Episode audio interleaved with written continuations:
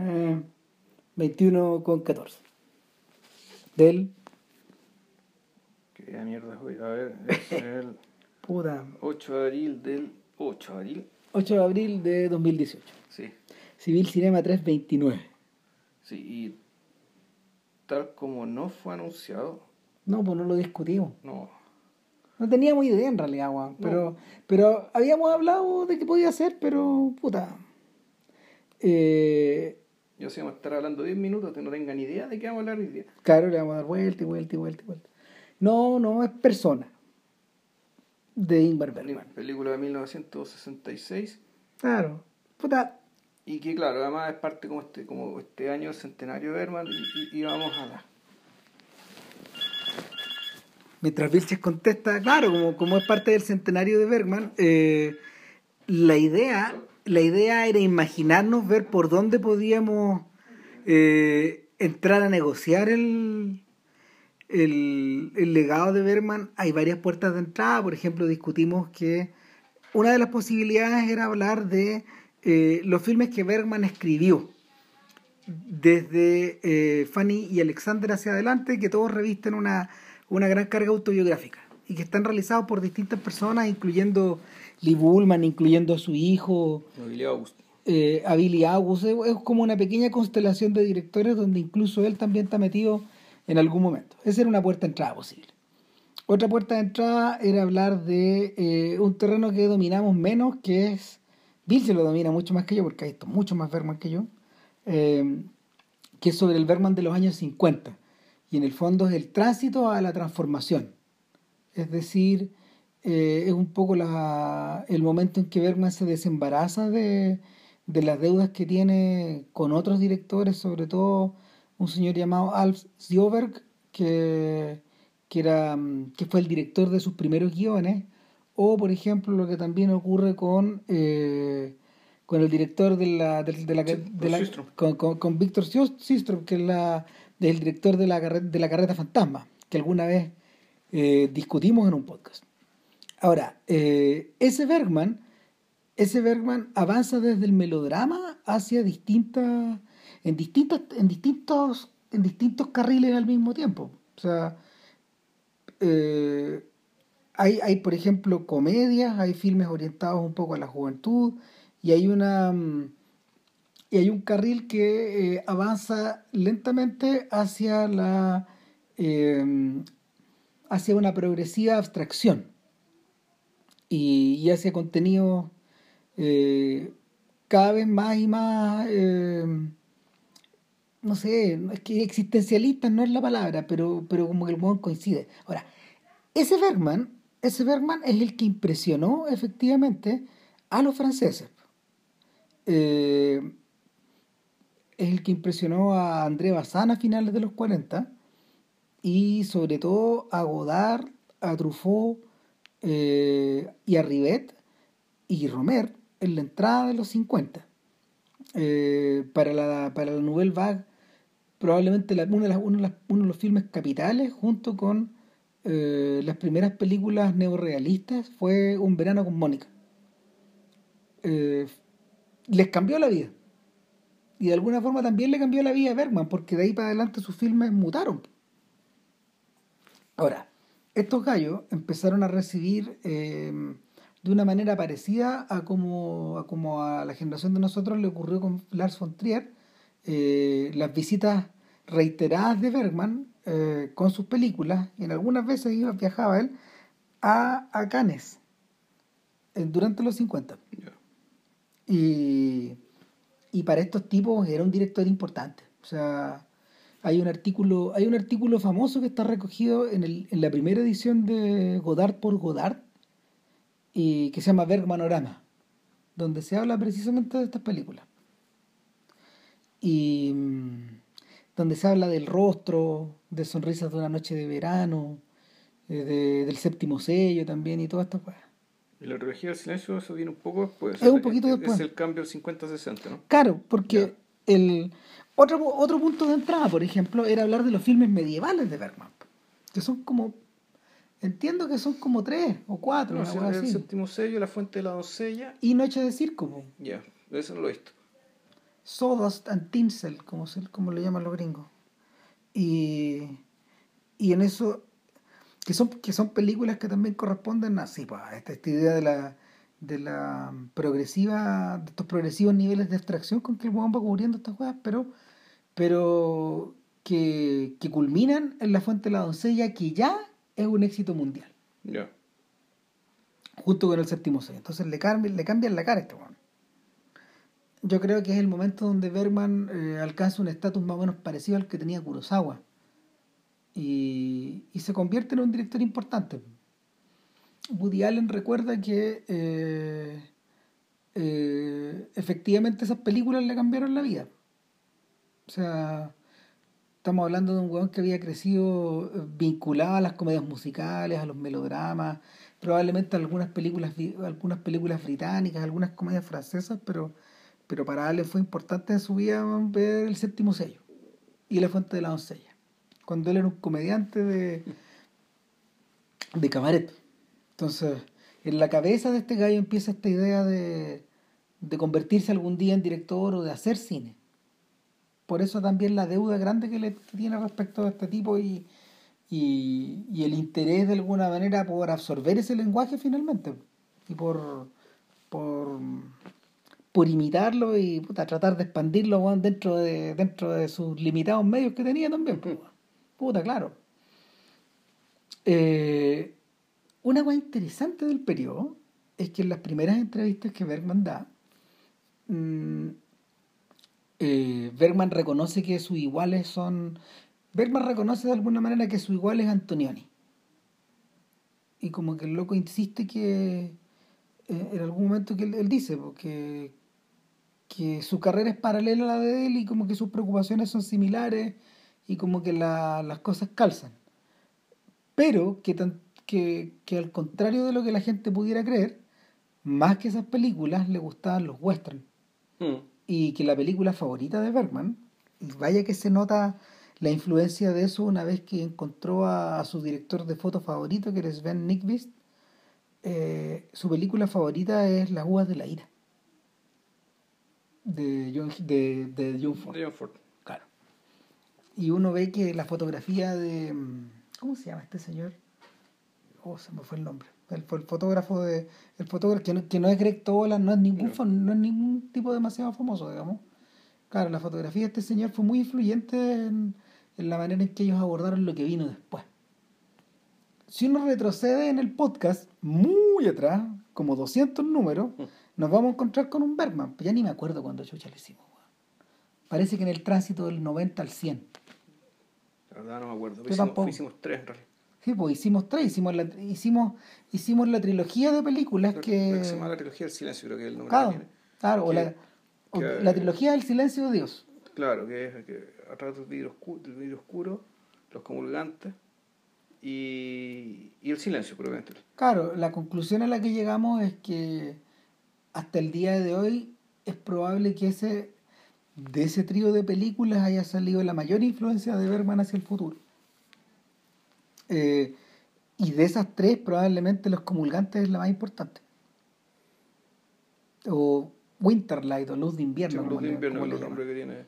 Es tan importante esa weá que es la única película que ha suscitado un libro en paralelo eh, lanzado en esos años. Yo hace poco caché pues, weón, que Bergman le permitió, Bergman le permitió a un periodista, en realidad era un crítico, escribir un libro sobre la filmación de esa película.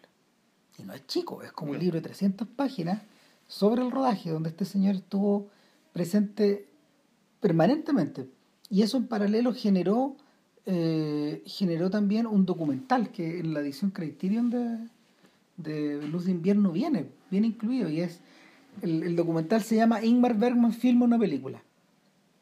Y eso era la filmación de Winterlight. Da la sensación de que, de- da la sensación de que este weón estaba perfectamente consciente de que ese era su filme más ambicioso eh, y que iba a ser un proyecto muy grande y dejó entrar mucha gente. Y sospechadamente el weón dejó entrar mucha gente para que se quedara registrada la, la, eh, la filmación y como la, la estructura de trabajo y de, de repartición del trabajo que él tenía. Creo que el libro se llama L637, ponte tú, era el nombre, era el nombre del proyecto. Y los gringos lo editaron, pues los gringos eh, editaron este libro que salió en Suecia. Eh, ahora, ¿qué ocurre de ahí para adelante? Pasan dos cosas. Berman de verdad se pone muy famoso.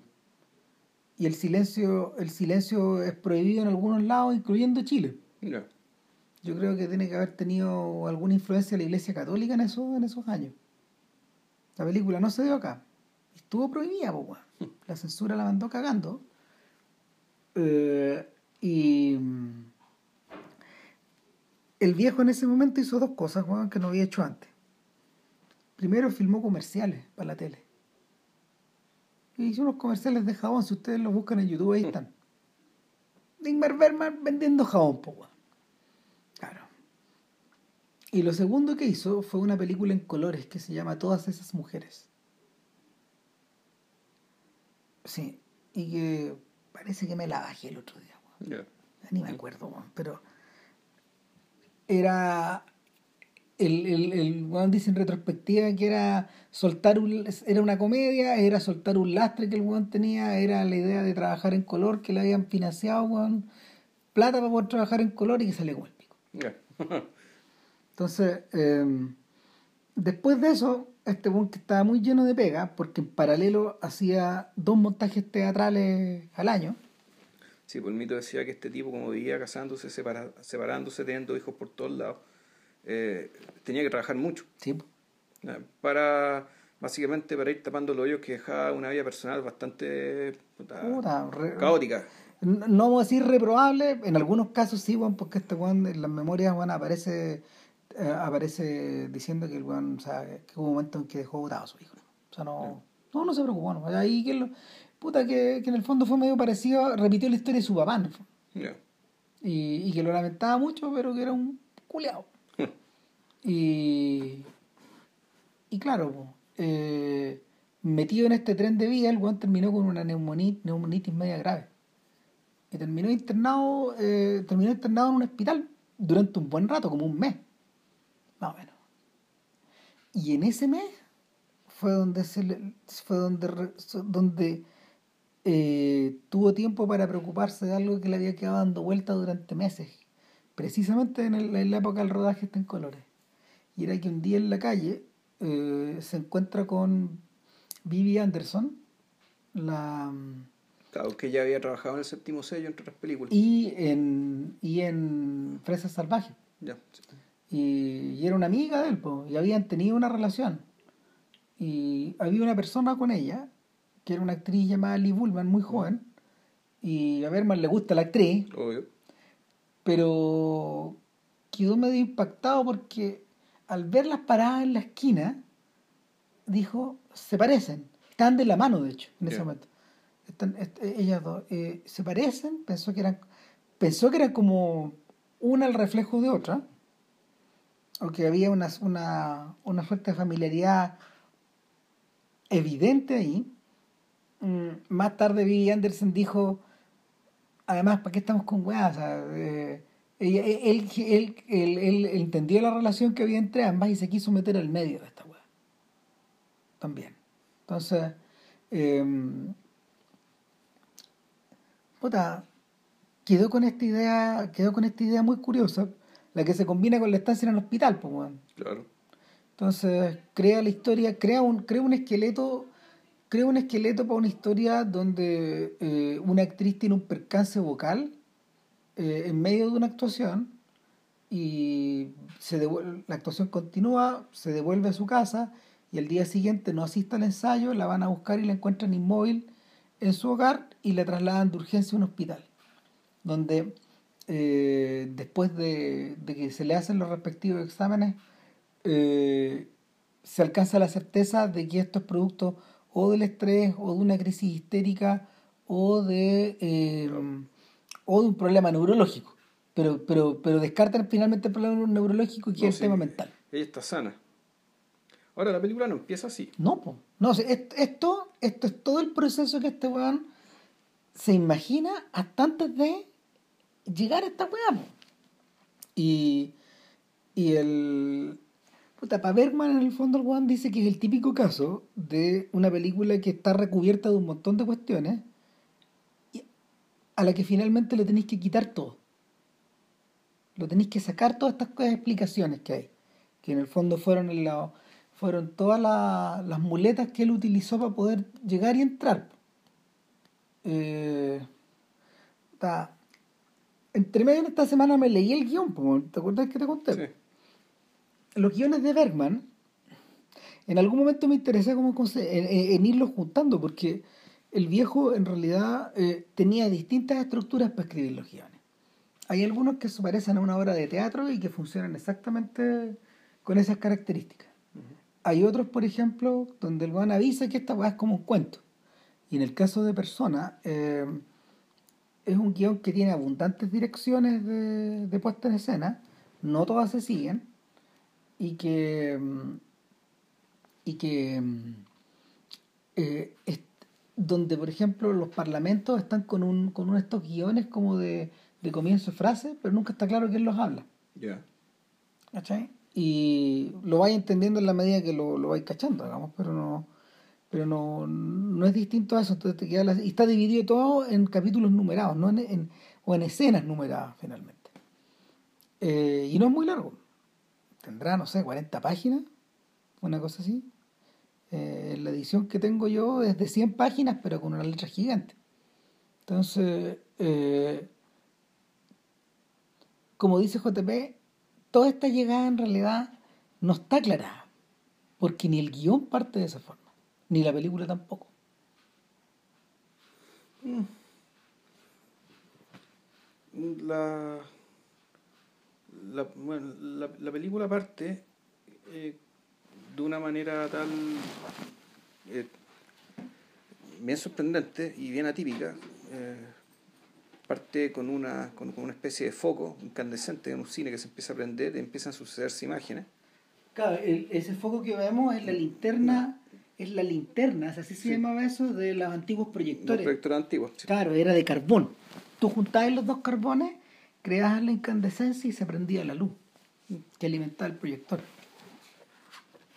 Claro, entonces empieza con eso y empiezan a sucederse eh, eh, imágenes de metraje caótico, eh, pretendidamente como un chiste subliminal, aparece un pene erecto entre medio, ¿cachai? Después empiezan a aparecer las es que es el penerecto que Fincher coloca también en. Sí, el chiste digamos, que hace Fincher en, Fight Club. Y, y después empiezan a sucederse, claro, imágenes eh, satíricas de un, de un tipo eh, disfrazado de, de, calavera, de la muerte, digamos, persiguiendo a alguien. Da la sensación de que eso es como un corto mudo. Claro, un corto mudo bien antiguo, después aparece una, una tarántula. También hay un corto animado que en un momento se detiene. Claro pero sigue el sonido diegético. Claro, que es una, una, una muchacha bañándose. Claro. El... Después llegamos a la... Después viene la imagen de un cordero que está siendo degollado. Y finalmente terminamos con una crucifixión, que solamente vemos a alguien que le están clavando la mano en la cruz. Eh, claramente, el, uno podría entender esto como una especie de, alucinación de alguien consumido por el terror. porque son, todas toda, toda estas imágenes en general tienen que ver con las cosas que asustan a la gente. La muerte, el diablo, las tarántulas, el, el, el, sacrificio del animal lo vemos como se, como se, le, apaga la, se le apaga la vida en la mirada. El, el, foco se, se enfoca el ojo digamos, de, de, la oveja mientras muere. Eh, y después, muy, muy rápidamente, digamos, con la misma con el mismo cuidado con que se trata la obscenidad del pene erecto, se trata también el proceso de descuartizamiento del bicho.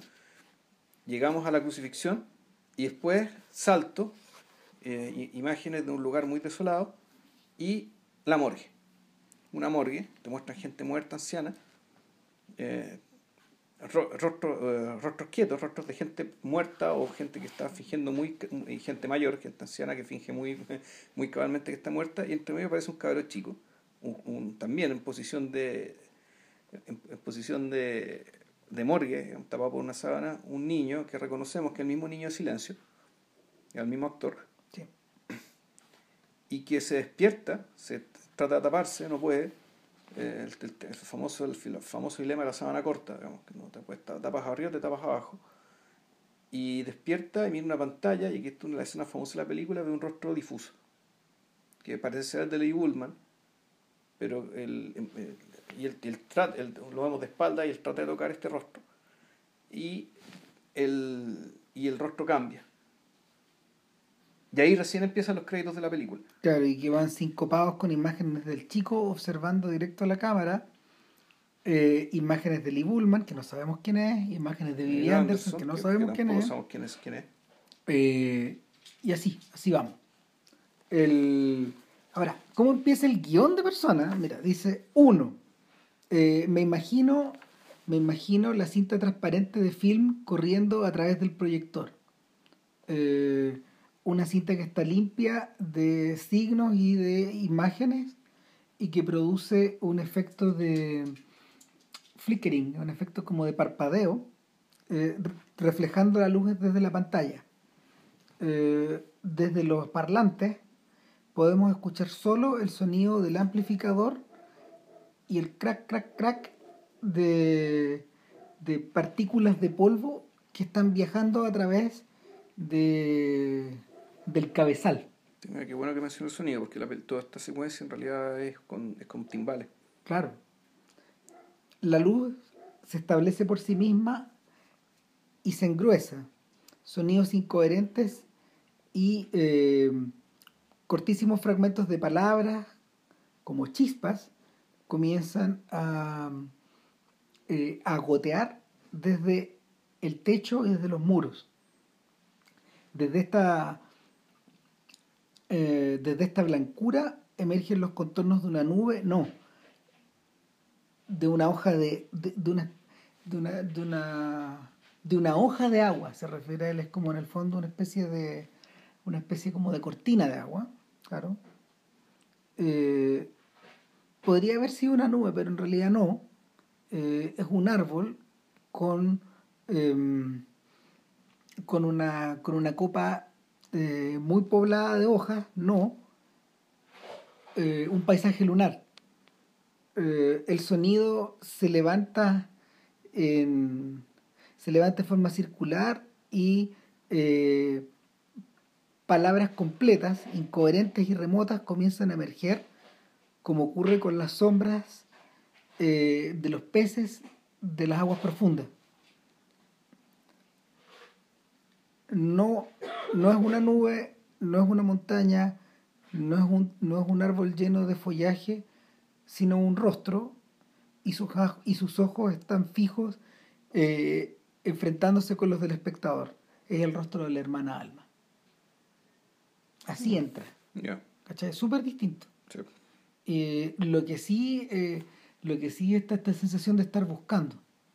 ¿Cachai? De estar buscando, buscando, buscando alguna, alguna certitud, alguna imagen que se acerque, de poder fijarse y cuando en realidad lo que el tipo está tratando de el tipo está tratando de llevarnos desde la incertidumbre total, desde la apariencia de esta película que empieza a correr en el proyector hasta hasta un escenario hasta el comienzo de un escenario teatral donde finalmente eh, observamos el, el rostro de una persona que está recibiendo una instrucción. Y ahí empieza a hablar la directora del hospital, que le explica la situación al hermano. Y eso ya es, es el comienzo, la, el comienzo de la película. Ahí empieza la película convencionalmente tal, pero también empieza de una manera bien inconvencional, porque eh, al principio Alma, Alma habla con una voz. O sea, es una voz la que le habla, la, la, fuera, de, fuera, fuera de cuadro. Claro, lo que, lo que pasa es que Alma entra, Alma entra por una puerta como un personaje teatral. Exacto. En un escenario teatral. Y uno se da cuenta de inmediato que en realidad en esta oficina, en este lugar, hay muy pocos elementos. Entonces es como un escenario de teatro.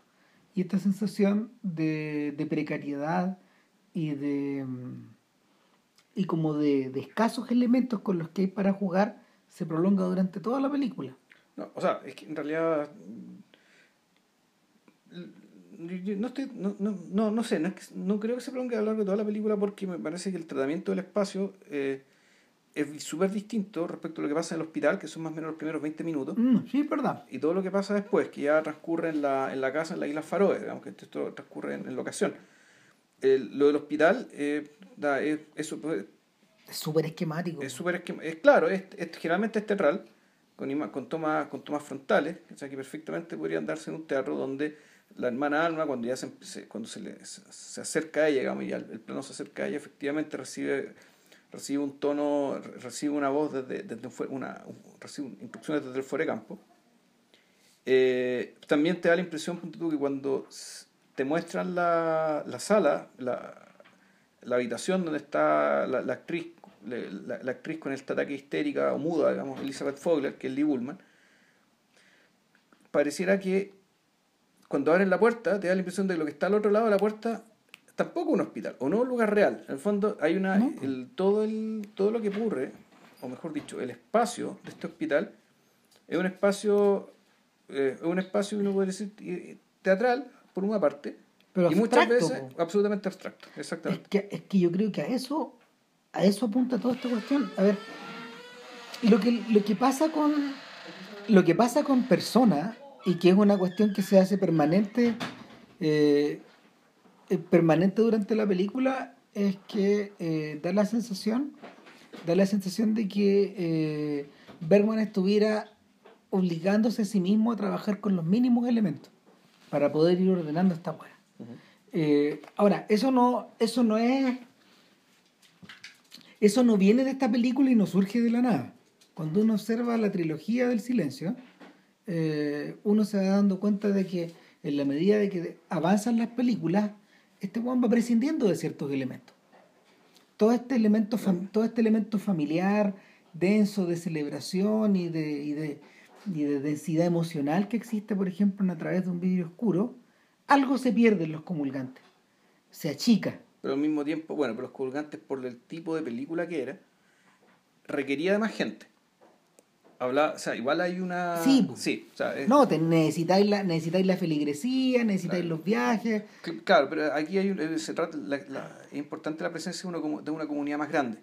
Pero lo que así, eh, o sea, tenía una comunidad más grande, pero lo que así es comprimir el espacio. Mm. Y cuando pasáis al silencio, ya no es el espacio lo que está comprimido, porque vemos muchas cosas en el silencio, en este, este hotel, esta ciudad, este tren llegando a este lugar que no conocemos. Sin embargo, lo que trans, el, el, Pero lo importante transcurre una pieza. Exacto. ¿Cachai? Ya, ya este ya se deshizo de otras Y en este caso, en este caso, la desnudez total, el, es, un, es un ejercicio, es un ejercicio de desnudez eh, que Antonioni eh, eh, perseguía en esos mismos años hay que tomar en cuenta que Blow Up se estrena al mismo tiempo que Persona y se filmó al mismo tiempo que Persona y Blow Up también es una película desnuda en esa misma, en esa misma cuerda. No es que haya poca gente en Blow Up, pero en realidad las cosas que importan también pasan en una pura pieza. Y en una estructura, en una estructura esencialmente abstracta. O sea, este sujeto que está como dentro este sujeto que está como sacando las fotos de, esas supermodelos, después yendo a carretera a un lugar que es como medio X, eh, y después saliendo a saliendo al, parque a, un puta, saliendo a uno de estos tantos parques de Londres, pero el parque está tratado como un lugar abstracto. Y, ya se termina de se, se, termina de perder sus características cuando este Juan está de vuelta en la sala eh, editando las fotografías y ya empieza con y empieza a gigantarla. Y todos los rasgos de todos los rasgos distintivos de este parque se anulan, queda convertido en el parque, la pareja, los rostros. Hasta que ya no podéis seguir eh, haciendo zoom. No, pues porque, porque la weá se empieza a poner como multicelular y después unicelular y ya caga todo, pues, Entonces el, el ejercicio es menos parecido, volvemos a esta idea, pues de que estos guanes avanzan juntos, eh, en direcciones distintas igual, pero pero lo que lo que ocurre con Bergman es que en realidad eh, yo siento que en persona y, esto esto no sé pues, podríamos estar discutiendo eternamente en torno a esta guay porque esta es la película más analizada y sobreanalizada de Bergman pues, tesis tras tesis tras tesis tras tesis de tesis en torno a tesis entonces, pero, pero una cuestión que sí es cierta es que eh, este weón utiliza, eh, en el guion, por ejemplo, utiliza técnicas narrativas muy simples, muy, muy simples, son los diálogos y unas simples descripciones. Eh, en, la, en la película se hacen evidente que hay muchas técnicas que vienen del teatro, pero el tratamiento no tiene nada que ver con eso. Utiliza estas weas para, para crear cinemáticamente un espacio. Entonces, el, eh, a mí lo que me impresiona de la película es la forma, puta, no sé, yo convivido con personas, van a ser 30 años más o menos. Yo creo que pues, esta guay yo la tengo que haber visto el 88, por ahí 89, por ahí. En una copia que era como de un VHS, en un VHS de hecho, gringo. Y que no tenía ni todos los diálogos, porque estos eran, estos VHS, VHS que estaban sacados de las copias en 16 o de las copias en 35, pero antiguas, con los, con los, con los títulos ópticos en blanco. Entonces perdía ahí en la, en la en las escenas con, con, contraste, con gran contraste se perdía todo, no, no leía ni una hueá. Entonces, eh, ya en ese tiempo a uno le impactaba que la hueá tuviera tan pocos elementos, y que fuera enjundiosa de esa manera. Entonces, puta. Bueno, dicho en corto, lo que le ocurre a la hermana Alma es que esta señora, que es la jefa del hospital, va y le dice, tengo, te tengo un caso, tenéis que tomarlo. Esta señora Fogler eh, le explica, perdió la habla, lo que habíamos dicho antes. Claro. Eh, y em, quiero que tú te concentres en esto. Pucha, yo no sé si tengo la, las competencias, tal vez debería ser una persona mayor. Eh, Con más experiencia de la vida, porque esto es un tema mental, o sea, esto... Claro. Está una mujer que tiene un, un, un nivel de determinación mayor, digamos, y yo no sé si sea capaz de... Es interesante, porque ya el supuesto, ¿cuál es? El supuesto es que ella tiene que cuidarla hasta que la haga hablar. En el fondo, ese es el, eso es lo que ella cree que le están pidiendo. y a lo mejor eso es lo que le están pidiendo. Eh, Hay un tema ahí, y es que se desprende de todo lo dicho que Fogler es famosa. Es como una Meryl Streep, no sé, por decir cualquier hueá. Es una gran, es una gran drama, dama del teatro sueco y del cine sueco. Entonces, hay unos insumos que no se pueden perder. finalmente eso le está diciendo, tal como tú dices, pero no esta señora tiene que volver a hablar porque de lo contrario no hay carrera, no hay Fogler. Y fíjate que no tenía, ese recuerdo, o sea, viendo la... El, o sea, yo me imagino que el, el, supuesto que está atrás, porque esto, todo esto es muy económico el diálogo, por lo tanto hay cosas que mm. quedan por supuesto. Es que uno, no está enferma. No. Por lo tanto, no necesitamos un doctor para curarla.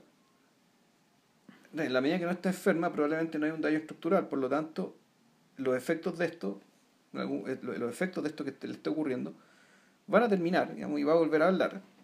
Y eventualmente. eventualmente, y por lo tanto sería bueno que tú estés con ella, de modo que propicies las condiciones para que ella finalmente hable. O sea, también tiene que ver con esta weá, esta autobiográfica. Si en el fondo Bergman no creo que haya estado muy contento. Yo me acuerdo haber leído en, en Linterna Mágica cuando el weón se enferma. El explica esa weá. Y claro, pues, da a entender que pese a todo su esfuerzo, había terminado agotado en extremo y, y que en realidad esta hospitalización le sirve para cargar pilas, pero por otro lado para reflexionar que si sigue así se muere, pero que también necesita mover el, necesita mover puta, el tarrito. Pues, Entonces necesita seguir pasando el tarrito porque si no, no hay comida en la casa de los cabros chicos que él no ve. De, claro, de la corte cabros chicos que no ve. Claro, entonces eh, tiene que ver con esta sensación de un agotamiento extremo, de, de que en el fondo lo que tú querís seguir dando parece que ya, eh, o sea, a pesar, que, a ver, de que, de que el cuerpo ya no quiere dar algo que tú sentís que tenés que dar. Sí, ah, bueno, eso, esa es la interpretación autobiográfica. la, claro, la, también te La interpretación digética tiene que ver con el hecho, y, y, el título el título de la persona te da la pista respecto de, claro, que la persona es la máscara que usa el actor de teatro, a través del cual, a través de, y a través de, a través de cuya materialidad sale una parte de la persona que está detrás. En el fondo, la, la persona, uno podría decir, es, es, es aquel molde que eh, eh, que el, el, molde que te permite mostrar aquello que, que, quieres o sientes que debes mostrarle a los demás. Claro. Entonces, la, la actriz que se queda muda, uno empieza a decir, ya, una actriz que se queda muda y, y, y, y la que empieza, la que, la que, la que mete el clavo es la doctora antes de despedirse de la antes de despedirse de, de, de Elizabeth. Es decir, no, aquí hay el tema de básicamente el vértigo que está entre lo que tienes que mostrar y lo que tú eres. Esto del ser y el parecer. O sea, el abismo, el, abismo profundo digamos, que, hay entre eh, lo que tú estás obligado vamos, a, convertirte para huir con los otros y lo que realmente eres, que pensando sobre todo en una... Y, y, y, siempre con él la sospecha de que en realidad detrás de la persona no hay nada. Y entonces le dice, bueno, trata de desempeñar este papel de que detrás de esta persona no hay nada, porque es otro papel más, es otra persona más. Y, y cuando este papel te aburra, que es lo que te va a ocurrir, probablemente vas a volver a hablar. Claro. Naturalmente que la, la, enfermera Alma no, no, tiene herramientas para, para hacer nada de eso. Ella tiene que estar ahí cuando ocurra, cuando ocurra entre comillas, este milagro, o cuando, ocurra, o cuando ocurra más bien el cansancio que tenga Elizabeth Fogler con esta nueva persona que está adoptando. Que es este nuevo rol. Que este nuevo rol de, en el fondo, el nuevo rol de la persona que está cansada de su rol. Claro. Ahora, cabe decir que Persona, igual como pasa con Annie Hall, es una película que, que partió con otros títulos. Ya. con, otros títulos de trabajo, por ejemplo, que Berman tenía para esto Sonata para dos, Sonata para dos mujeres. ¿Ya? ¿Cachai? Que es un título claramente de trabajo. Sí, claro. Claro, como que, igual lo vuelvo a utilizar pues, como sonata otoñal. Claro, claro. Ese sí quedó. Ese sí quedó. Otro, por ejemplo, eh, es una pieza de cinematográfica. Ya. ¿Cachai? Que tiene que ver con el, el fondo, con la. Ya vamos a hablar de eso, pues, de la modulación del lenguaje. ¿Cachai? Otra pieza es Opus 27. Tal vez tiene que ver con las pegas que le he hecho. O sea que, bueno, ya 27 películas. No, pero sí llevaba muchos guiones. Ya. Ponte... Hubo obras de teatro dirigidas. Claro, claro, weas escritas por él, ¿cachai? Un montón de weas. Opus 27. Y el último era una cosa que se llama kinematografía. Cinematográfico. Ya. Eh, cuando uno, cuando uno, cuando uno introduce los otros títulos, sobre todo los títulos que tienen que ver con la cinematografía, con la idea de la imagen, con la idea de la reflexión, con la idea de, que lo que tú estás observando es. La idea de que lo que tú de lo que tú estás observando es una construcción, en el sentido, por ejemplo, como, como el espejo de Tarkovsky es una construcción, ¿cachai? También hay, hay, hay un cierto nivel en que el espejo es una construcción como tal. Y, que lo separa de las otras películas de Tarkovsky por lo mismo. Eh, en este caso funciona más o menos parecido, pero uno lo empieza a notar en la medida de que de que estas abstracciones se van colando en, la, en esta narración. De, que esta de que esta reflexión cinematográfica se va colando. ¿Qué, qué papel juega esa hueá ahí entonces? Yo siento, yo, que, que en el nivel en el nivel en el que el propio Bergman se pone la máscara, es decir, se pone esta persona, la persona del se pone en el rol de la, de la persona de director de cine, eh, es imposible que él no intente intervenir esta weá todo el rato y hacerlo consciente. En algún momento este weón planteó la idea de que el negativo de persona tenía que, tenía que eh, proyectarse más, eh, de la manera más abierta posible, de forma que los bordes, los, de, los bordes de las perforaciones también se vieran. Ahora, bueno, pero la tanto el cierre y el comienzo de la película. Y en la mitad. En la mitad. Y además hay otros, ah, hay, y, también hay otros gestos que está donde se rompe la cuarta pared también. Por ejemplo, hay una, una, parte donde Lee Bullman le saca una foto a, la cámara. A, la audiencia. A la audiencia. Cuando, claro, dice, pero qué, ahora estamos en el lugar de Alma. No, Alma está ahí al fondo, que está ahí, puta. Bueno, otra weá, está, está, allá. Entonces, ¿a quién le está sacando la foto Lee Claro, hay un momento en que la película se quiebra y se quema. Sí. Hay otro, y hay otros momentos en que, hay otros momentos en que volvemos a esta idea de, de la de esta danza de la muerte de filme mudo y y, bueno, y también hay otros instantes que son muy... O sea, eh, cuando, en el, cuando en el fondo este bueno utiliza trucos para mostrar los dos rostros de ellas, ¿cachai? Etcétera. Esa, todas estas guas son guas de truco. Sí. Eh, son, son, son, son llamadas de atención a la cuarta, a la cuarta, o sea, a la, a la audiencia puede votar la cuarta pared, y, pero de, de manera muy distinta. Claro, y incluso hay eh, incluso hasta el filo de lo, que, de lo que se llama el montaje visible. Es decir, hay, hay montajes que son tan abruptos. Sí, pues los cortes todo. Que son, son, tan, tan abruptos, Que tú decís, ya, esto... Claro, esto está hecho para que te, para, naturalmente, para que des cuenta, digamos, de, de que esto es una película, Pero la, idea es más que eso, digamos, si uno, si, es, muy, es muy obvio que te digan, ya, esto es una película, ya, muy bien. El punto es qué haces con eso. Claro. ¿Y qué está diciendo esta película sobre las películas? Claro. Y en ese punto donde tú decís, a ver, ahí es donde, por ejemplo, uno puede encontrar, encontrar distintos ejemplos en el cine de los 60 que refieren, que refieren a esta mirada a, esta mirada en reverso o a esta, o esta suerte como de mirada en, clave de espejo. Eh, toda la sección final del eclipse funciona así, de Antoniani. No. Eh, Pierro del Loco.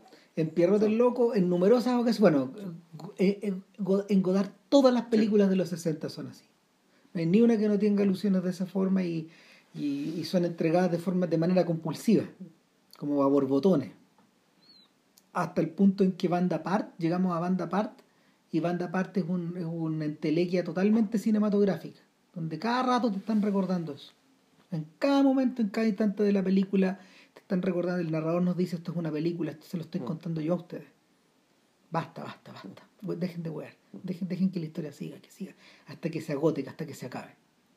Y sin embargo, yo creo que eh, es probable que eh, Bergman haya tenido en su cabeza ocho y medio cuando estaba pensando en estas huevas también. Pues, sí. Eh, pero en vez de tener al director al centro, en realidad persona lo extrae, pero lo deja presente. Hay un momento, hay un solo momento de todas de todas estas descripciones como de de, dirección o de narración donde, que, que Bergman conservó íntegro en la película. Y es el instante en que eh, finalmente se da la autorización del hospital para que Fogler y Alma eh, viajen a la playa. Claro, esa es la única vez que hay una locución en off. Y es Bergman. ¿Es Bergman? Ya, es la voz de Bergman. Es la voz de Bergman. Creo que es la única vez que Bergman mete la cuchara en todas sus películas. Hmm. Creo. Puede que me equivoque, pero, pero hasta donde yo me acuerde, este weón no vuelve a hablar como un personaje. Esto es como Bergman haciendo de Godard, pues, metiendo la cuchara a él. entonces, sin embargo, antes de llegar a eso, antes de llegar a eso, no, nos pasan dos cosas. Uno, que eh, en la medida de que Alma empieza a interactuar con Fogler, nos damos cuenta de que ella está ella está mm, eh, entre impresionada y divertida de tener que hablar todos los diálogos de esta sonata para dos mujeres ella, pues, Entonces como que le tira buena onda, va, se contesta, habla, habla, habla, y esta otra la mira o sonríe, o contesta con, o asiente, o niega, o hace así, ¿cachai? Y, y, y, tú decís, bueno, eh, lo más probable es que la película siga en esta dirección o sea, el, el personaje, bueno, vaya, ya ya llama la atención el hecho de que Elizabeth Fogler tiene apellido y Alma no. Alma es la, hermana Alma, punto. Lo que, lo que uno le podría incluso hacer pensar que la hermana Alma en realidad no existe. Y puede ser que todo esto, incluyendo las escenas del, las escenas del, del, del, inicio, tanto el inicio como los créditos, provienen de provienen de en la, la mente eh, en la mente que en realidad sí está enloquecida, de Elizabeth Fogler, y que en el fondo la alma es un personaje que ella se inventa y eso y, y uno podría también atribuir la irrealidad y la abstracción que tiene el hospital como un como una claro como una invención una fabulación una fabulación que le permite a ella en el fondo hacerse una hacerse una terapia. Claro. Y la otra cosa que dicen que creo que es importante dar eh, que pasa en el hospital antes que es, y que es también indicativa del poder de las imágenes a eso ya, es la segunda. Claro, es la, es la observación de, de Elizabeth Fowler viendo la tele, las noticias, y se gastan hartos minutos de una película que es bastante que breve. De hecho, una película de 80 minutos, digamos, se gastan por lo menos 3 o 4 digamos, en, en, ver unas protestas en Vietnam y la famosa escena digamos, del monje del, del, del, del, monje, del, monje, del monje budista que se quema los onzos en Saigon. Claro, que está rescatada en el disco de Rage Against the Machine. Claro, que eso está puesta, está puesta en la portada. El, una de las curiosidades que yo tenía a la hora de a la hora de leer el guion era si este bueno había incluido eso. Y está explícitamente puesto que es esa imagen. Que ser esa imagen. ¿Y también está la foto que aparece después del gueto de Varsovia? No. Ya. Esa es la diferencia. De ahí lo vamos a hablar, pero, pero el, eh, hay dos momentos mediáticos en toda esta sección. Hay un momento donde Alma le pone como una teleserie eh, radial. Y eso también está acá. Y, es una teleserie que a, a Fogler la hace reír, digamos. Lo más probable es que lo hace reír por lo ridículo, pero también por la sensación de yo creo que de haber estado en ese lugar, leyendo estas weas. ¿Cachai? Si todos estos buenos trabajaban en esas cosas. Sí, claro. Entonces, tú, tú, la ves reírse claramente está riendo la falsedad de esto. Claro. Y sin embargo, cuando ve estas imágenes de Vietnam, eh, la interpelación es tal que, eh, tal como si estuviéramos en una película de terror, ella se levanta y se refugia en un rincón. Mm. Y, la, y la toma se abre, como nunca en la película. Y, tú y, decimos de inmediato, esto es un set. Sí. Porque la pared sube. sí, La pared sube como suben los sets, esto, esto es deliberado. Ahora, hay un detalle. Eh, Ahora, es muy bonito que ah, cuando le, empieza a escuchar la obra de ¿qué tal si ponen un poco de música? Y claro, le ponen, eh, y ponen música clásica, están tocando un concierto, uno o dos conciertos para violín de, de Bach. Sí. Y, y, esto por un truco de luz, pero supongo, no creo que haya sido con luz natural, que la imagen se empieza a oscurecer. Ella se empieza a oscurecer, a oscurecer, a oscurecer, escuchando la música. Y hasta que quedan los ojos que, hasta que sus ojos quedan reducidos a dos puntos luminosos en la oscuridad. Impresionante. Claro, y, entonces tú decís, bueno, bueno, baje, el artista total, digamos, entonces el, uno podría decir que esta es una escena donde a ella, a ella la ponen y la enfrentan, porque ella es una artista que supuestamente está en la cumbre de su arte. Claro, es una persona importante en este, importante, en este mundo cultural. O sea que son dos cosas distintas, o sea, está en la cumbre de su arte, pero además el resto, el resto del mundo lo sabe. Claro. Y esto estaba como tal, y sin embargo, claro, al eh, fue importante para Berman y para perfilar a este personaje el enfrentarla con Bach. Porque uno. Eh, y, este es un enfrentamiento es como quien se enfrenta, quien se encuentra con un monumento. Y, y, el, y, esta, y este progresivo. Eh, este, este, este, progresivo oscurecimiento del personaje puede, puede revelar, digamos, un, cierto, cierta, cierta idea de humillación hasta, hasta, este artista titánico, digamos, colosal, irrepetible, que va. Y eso no está en, la, en el guion. Eso no está en el guion. No. No, va a ser un momento que está puesto ahí. Claro. el, único, el único momento donde interviene una música que es de ese tipo también. Claro. O puede ser también que este, que este irse a negro, naturalmente que está diciendo, bueno, aquí, aquí damos un paso hacia otra, hacia otra dirección. Ah, hay un detalle más. Eh, hay un detalle más. Eh, Elizabeth Fogler está leyendo un libro. En alguna de estas escenas, cuando está en el hospital. Y está leyendo un héroe de nuestro tiempo. No, no ella la que está leyendo ese libro, la que, el que está leyendo ese libro. O puede ser que sí, el cabro chico que está en la. El cabro chico que Ah, perdón, el cabro chico, sí. Sí, el cabro chico está leyendo un. un, dice algo. No, es. Es, es, él le remontó. Se, ve que él le remontó. No, sí, es el libro. Es ese libro. Lo busqué, porque el, busqué el título en sueco. y es el héroe de nuestro tiempo. De nuestro tiempo. Eh, me llamó la atención. Pero además, eh, ese niño está identificado en el libro, en el guion, como el hijo de ella. el hijo de ella, yo también creo lo mismo. el, hijo, de ella. Sí, el hijo de ella. El hijo de ella. Y, y de este hijo vemos una foto. En la película, ella toma la foto y la parte. Y la rompe, pero ojo. En el libro no. Pero una foto de un niño más pequeño. Sí, Entonces, uno puede pensar que esto que está pasando en, en, la secuencia inicial y la secuencia final está ocurriendo años después o es lo que se está imaginando Elizabeth Fogler acerca, digamos, de lo que va a ser su hijo. Sí, es verdad. Eh, el, bueno, eh, perdón, en el libro sí ella rompe, eh, en el libro igual ella rompe la foto y la parte en dos. Ya. También. No, lo contrario, ahora acabo, lo acabo de echar una mirada. Bueno, corte y aparece la voz de Bergman y un tracking shot donde vemos a estas señoras moverse. Y ya no estamos, ya no estamos en el ya no estamos en este en esta suerte como de escenario abstracto, sino que estamos en Faro. Ahí filmaron la película. Eh, la, la, filmación fue en dos lados, en Estocolmo y en Faro. Y eh, Ullman recuerda que eh, toda la primera sección eh, toda la primera sección del rodaje en Estocolmo no salió muy bien. Que, que, hubo, hubo problemas, que, que no, no, no, daban con el tono, puta, pues, y que muchos de eso se repitió en Faro, y que la película prácticamente se tuvo que hacer de nuevo en esta otra en esta, en esta otra locación. Eh, entre lo que sale filmado está la casa de Bergman, pero la casa de la casa de Faro, pero la la, la casa de la, la casa donde ellas están alojadas no es la de Bergman. Ya. Eh, es, una, es una casa en la playa. Otra casa más, digamos. Ahora, ¿qué, qué, qué, a ver, ¿qué características tiene Faro? Puta, es importante en la vida de Bergman. Se filmaron muchas películas allá. ¿Del murió allá también, no?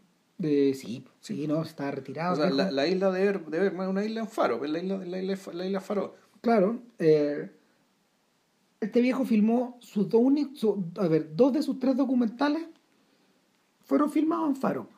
Y se llaman Fago, Document 1 y 2. Eh, el 1 está filmado el año 69 y el 2 el, 79. La idea era volver a filmar esta imagen tres años después. Eh, y el, la, el buen llegó a esa isla en, en, a través de un vidrio oscuro. Esa, película, está filmada.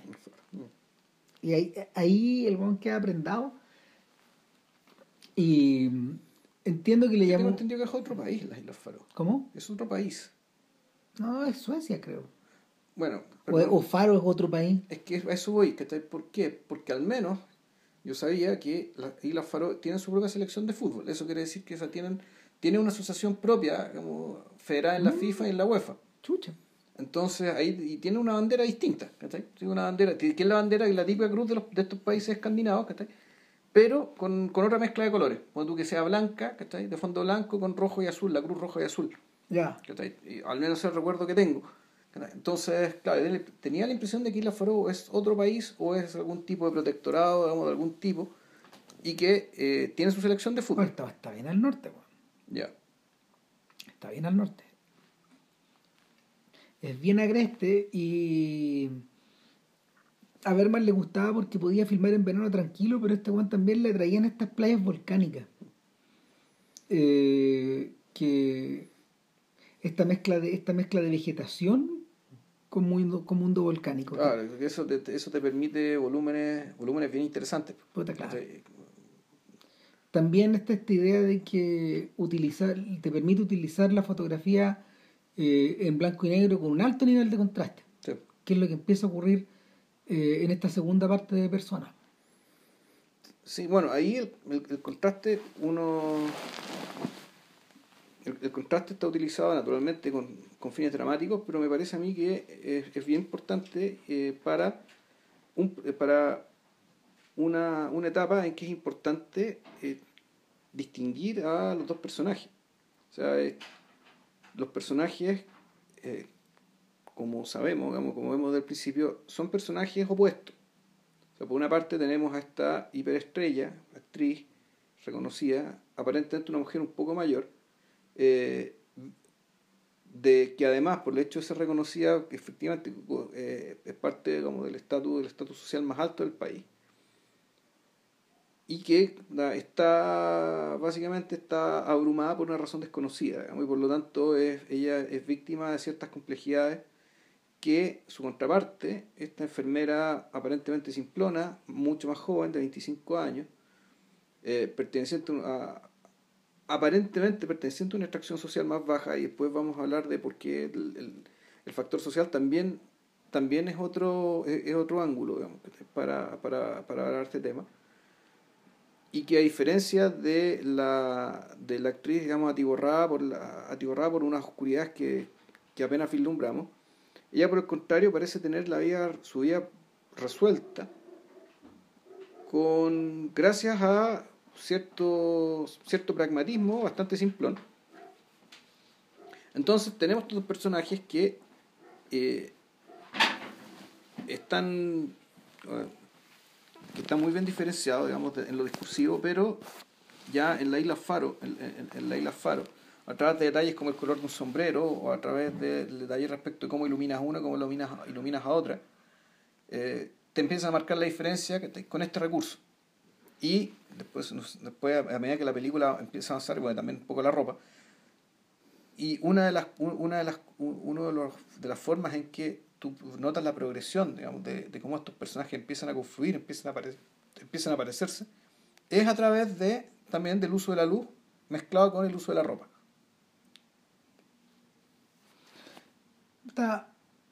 El... Lo que empieza a ocurrir acá es que vienen una serie de vienen una, escena, una serie de breves escenas que algunas tienen relación entre sí más que otras, y que hay una y que, están hechas en torno a una progresión. O sea, la progresión es que aquí tú te das cuenta que esto es una o esto se parece a una terapia. Se parece a una terapia en que eh, básicamente para llenar el vacío de alguien que no habla, bueno, eh, Alma tiene que hablar por las dos. Y empieza a contar cosas. A contar cosas importantes, cosas banales. Eh, y de a poco la cámara y, la puesta en escena, la cámara y también la fotografía, las empieza, como, como, decía, digamos, las, empieza eh, un poco a igualar. Las empieza a mostrar de una manera similar, cuando en un principio eran distintas y eran mostradas como distintas. Entonces, la... Y en esta terapia, pero y esta igualación, sin embargo, uno puede decir, bueno, pero al mismo tiempo opera digamos, la, la simetría importante que hablamos al principio de la, de, de, la persona famosa con, la, con, con, con esta, con, esta muestra enfermera. Con esta persona que es nadie. Claro, que no, tiene, que no tiene apellido, que, que, que, es un arquetipo y que, y, y, que sin embargo le empieza a contar cosas. Y donde además se produce cierta cercanía afectiva, digamos, que también se expresa, que, se toman las manos, ¿cachai? Se abrazan, se hacen cariño. Hay una, mm, ¿cómo se llama? Alma empieza a contar cosas cada vez más personales, de manera que todos sus diálogos, en todos sus diálogos, ella es la protagonista de, este, de sus historias. Claro, y, y, pareciera ser que estuviera hablándole a un psicólogo. Esto es como una terapia. Sí. Porque en algún momento dice, o sea, puta, eh, qué bueno hablar de todo esto, nunca me, nunca me había sentido tan feliz, nunca me había sentido tan bien. Claro, que, que, que, agradable poder contar, contar tus cosas a una persona que por sí te está escuchando. Claro. Alguien que te está escuchando. Entonces, en el caso, en el, caso de ella es liberador, al menos en esta etapa. Pero evidentemente, mientras más mientras más personales son los recuerdos, más expuestos va quedando. Claro, y a mí me gusta mucho la escena cuando cuenta el famoso encuentro con los muchachos en la playa. El, que te la muestran de, una manera, de, tal manera que al fondo está Elizabeth Fowler sentada en la cama. Eh, van, van, cambiando la, van cambiando los encuadres porque va, el día se va acabando y, esta narración que es interminable de alguna manera remata en esta remata en esta escena. En este episodio pero claro donde Fowler está en perspectiva mirando de atrás con un como semi recostada en la cama. Como, como, como, como si fuera como si fuera una esfinge. Sí. Hay, hay una, la, la forma en, disponer a los personajes en esta película y, eh, tiene algo de, de imaginería, de imaginería mitológica. Sí, pictórica, digamos, que además es mitológica. Puta, cómo se revierte a decenas de, a decenas de cuadros de al tarot, ponte tú, esta, forma, esta, forma, frontal de mirar estas figuras, las representaciones de las divinidades. Sí. Cuando, después de que termina esta historia, eh, y después de haber bebido mucho, de aquí se produce otra escena que yo creo que es milagrosa, que no sé cómo carajos Ben Nickvis pudo fotografiar esta escena, que es cuando Alma se va a dormir y, la, y, y, hay dos puertas en su habitación, pero que están iluminadas como si hubiera, como si hubiera neblina. Mm. Pero claro, dentro de la casa. Y, y ahí, claro, aparece, aparece Elizabeth Fowler, con una especie de aparición fantasmal. Entra, después entra por una puerta después se va por la otra y después vuelve a entrar. Como si fuera, claro, una visita, una, visita eh, eh, sobrenatural. Eh. Y cuando Alma se despierta, claro, ahí se produce, ahí, se produce como una especie de primer conato, digamos que de, de exactamente, no, ese, ese encuadre que es famosísimo. Sí, claro. El es que lo que pasa, a ver,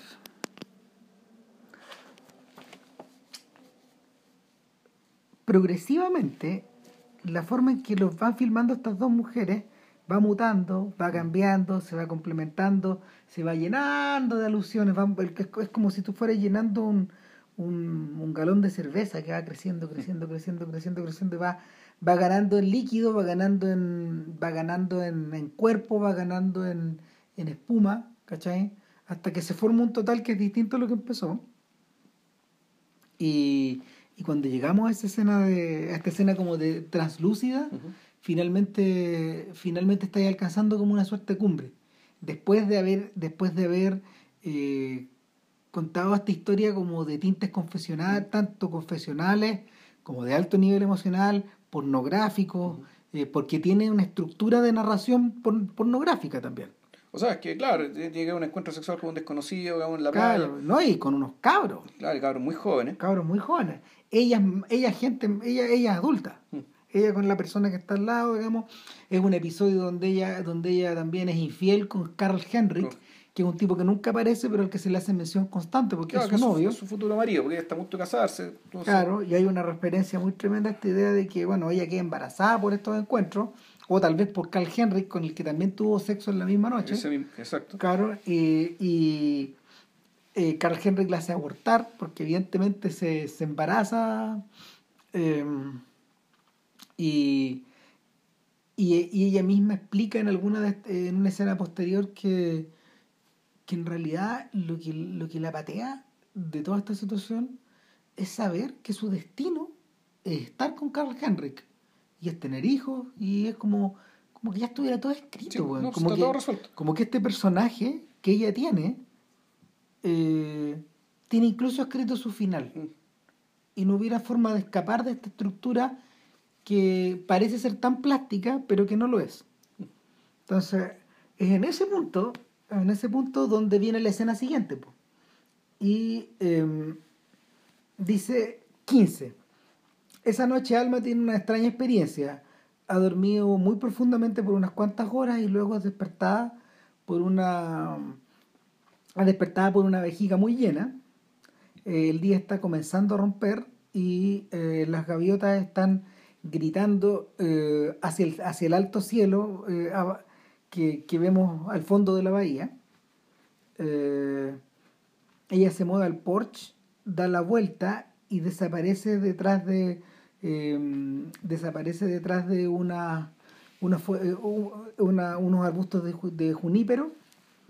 Eh, luego se agacha y orina por un largo tiempo con placer, estando más dormida que despierta.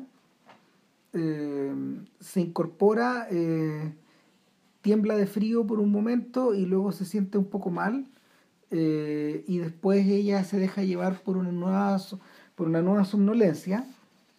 Es, es, despertada por alguien moviéndose en el cuarto, una figura, una figura, una figura blanca que se desplaza sin hacer sonido desde y hacia la puerta al principio está asustada, pero luego se da cuenta de que es Elizabeth que se ha acercado a ella. Por alguna razón Alma no dice nada. Ella se queda inmóvil eh, con los ojos semicerrados y después de un momento Elizabeth, quien está vestida en, en una... En una en, una, en, un, camisón de no, en un camisón de noche en un largo camisón de noche blanco eh, con un y, y, y, con un y con un chal de crochet eh, se acerca a su cama se, se ¿cómo se llama? Se acerca, baja hacia donde está Alma, eh, le hace cariño a su, a su mejilla con sus labios y su largo pelo cae hacia adelante por encima de su frente y junta sus rostros. Eh, está filmado está filmado con más o menos parecido a esto pero, pero, es pero es mucho más sintético. Sí, pues, toda la escena de cuando va a orinar fuera, que eso, se lo saltan, ¿sí? Está no, claro. Más o, menos, más o menos ebria, digamos que está entonces la... la muy cansada, como dormía. Claro, entonces la, la película funciona con, con este nivel de ambigüedad respecto a si esto pasó o no pasó. La iluminación te da ambigüedad. Claro. Está fotografiado para que sea ambiguo. El hecho de que ella esté muy, muy ebria también hace que esto sea ambiguo, porque el otro día... Eh, le, preguntan. Le, preguntan, oye Elisa, ¿tú, ¿tú fuiste a mi habitación anoche? Y, y, Elizabeth mueve la cabeza porque no habla. Eh, dice que no. Entonces, puta, un sueño, pasó o no pasó. Eh, la escena famosa sobre todo por la iluminación, por la simpleza con la que está hecha, pero al mismo tiempo por, por, esta, por, las, dos tomas, por las dos tomas finales, que, em, donde las dos mujeres están juntas eh, y Ullman, Ullman inclina, le, eh, le, pasa, le pasa la mano por el rostro, por, por, el, por, el, por, la frente. por la frente y por el pelo a Anderson y como que la peina en el fondo.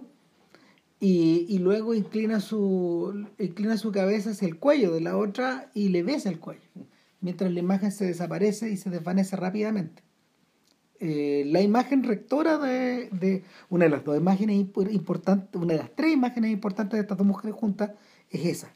Y, y, de hecho eh, eh, es el es la fotografía es la fotografía que identifica el póster es la que es la, fotografía que está presente como en, en mucha de la imaginería de la película etcétera y, y bueno evoca, evoca, evoca vampirismo, por un lado.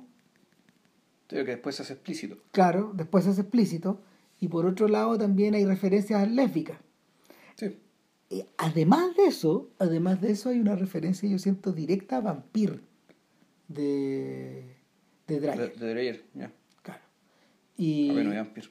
Y no, y lo que, lo que ocurre no es una gran película, no, no, no, es mala tampoco. nada que ha hecho, nada que toque Dreyer es malo, pero, pero, pero dista de las otras, dista de ser como las otras, de ser tan increíble como las otras, pero eh, en este caso está esta referencia, esa referencia está conseguida a través de esta atmósfera de sueño.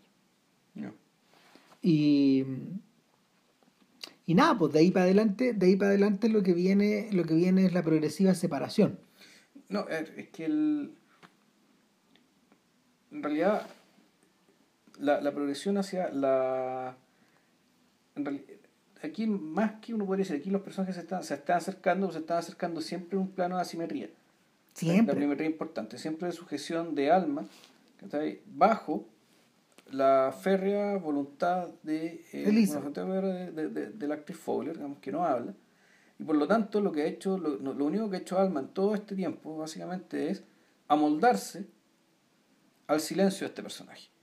Y, y, pero en cierto sentido también aprovecharlo un poco a su favor en el sentido de que por lo menos se da la libertad de, de contar ciertas cosas que aparentemente son liberadoras, pero que en la práctica en realidad lo que hacen es ponerle a una posición aún más asimétrica respecto de la actriz.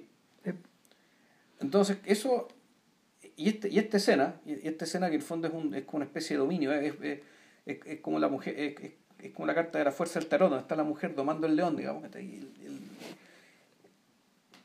La, eh, este, esta imagen es donde culmina esta fase de la, de la asimilación de ambos personajes a partir de la simetría y después se produce el quiebre porque eh, hay una escena que es bien importante que tiene que ver con que le mandan Alma, Alma va a ser Alma va a ser trámite. Va a mandar el correo, claro, a, algún pueblo. Y le manda, le manda una carta, le manda una carta al, al doctor. No sé si el doctor o la, o la doctora. El, eh, no, es al doctor. Al doctor, ya. Al doctor, no es a la doctora. Y tal vez hay un problema con la traducción ahí. Puede ser. No puede ser. En fin, eh, y, en, y, en, esa carta que Bergman presenta escrita a máquina, pero con la forma de intertítulo cinematográfico. Claro. No un continuo. Claro, son como son parrafitos eh, en medio de una página vacía. Claro, entonces ya hay un elemento también cinematográfico ahí. Exacto. Eh, otra vez. y en esta, en esta carta, le dice. Alma, Alma is very amusing en el fondo, es como, es como simpática, es como divertidilla, la paso bien, me entretengo, además. ciertas cosas, estoy muy bien acá, yo sería feliz ya viviendo para siempre acá, es decir, el, esta la fatiga, todavía está, todavía está la fatiga, digamos, de que no quiere interactuar con los demás, en el fondo que la persona, la persona, es decir, la máscara, le pesa. Claro. Y porque ya no quiere más, ya no quiere más personas, no quiere más máscaras, porque todavía no quiere, no quiere volver, o sea, quiere, se imagina viviendo para siempre, lejos de todo. Y interesantemente, la pero sí valora mucho la compañía con alma, la compañía de alma, eh, de la que dice, no, pues muy, me apoya mucho, es, divertida, pero en algún momento empieza a hablar de ella como si fuera un objeto. Claro. O, como si fuera un animalito, como si fuera una niña chica. Es como su pajarito, como su lorito. Claro, entonces dice, no, sí, es muy divertida. Eh. Tiene opiniones curiosísimas sobre toda clase de cosas. Claro, y, y además me cuenta, me cuenta unos, unos algunos pecadillos, cosas personales, que está, y debo decir que me he entretenido bastante estudiándola. Y ahí está como el, como estudiándola, como si fuera un bicho, como si fuera... Otro personaje. Claro. Y como si fuera otro tercer personaje también. Sí, pues.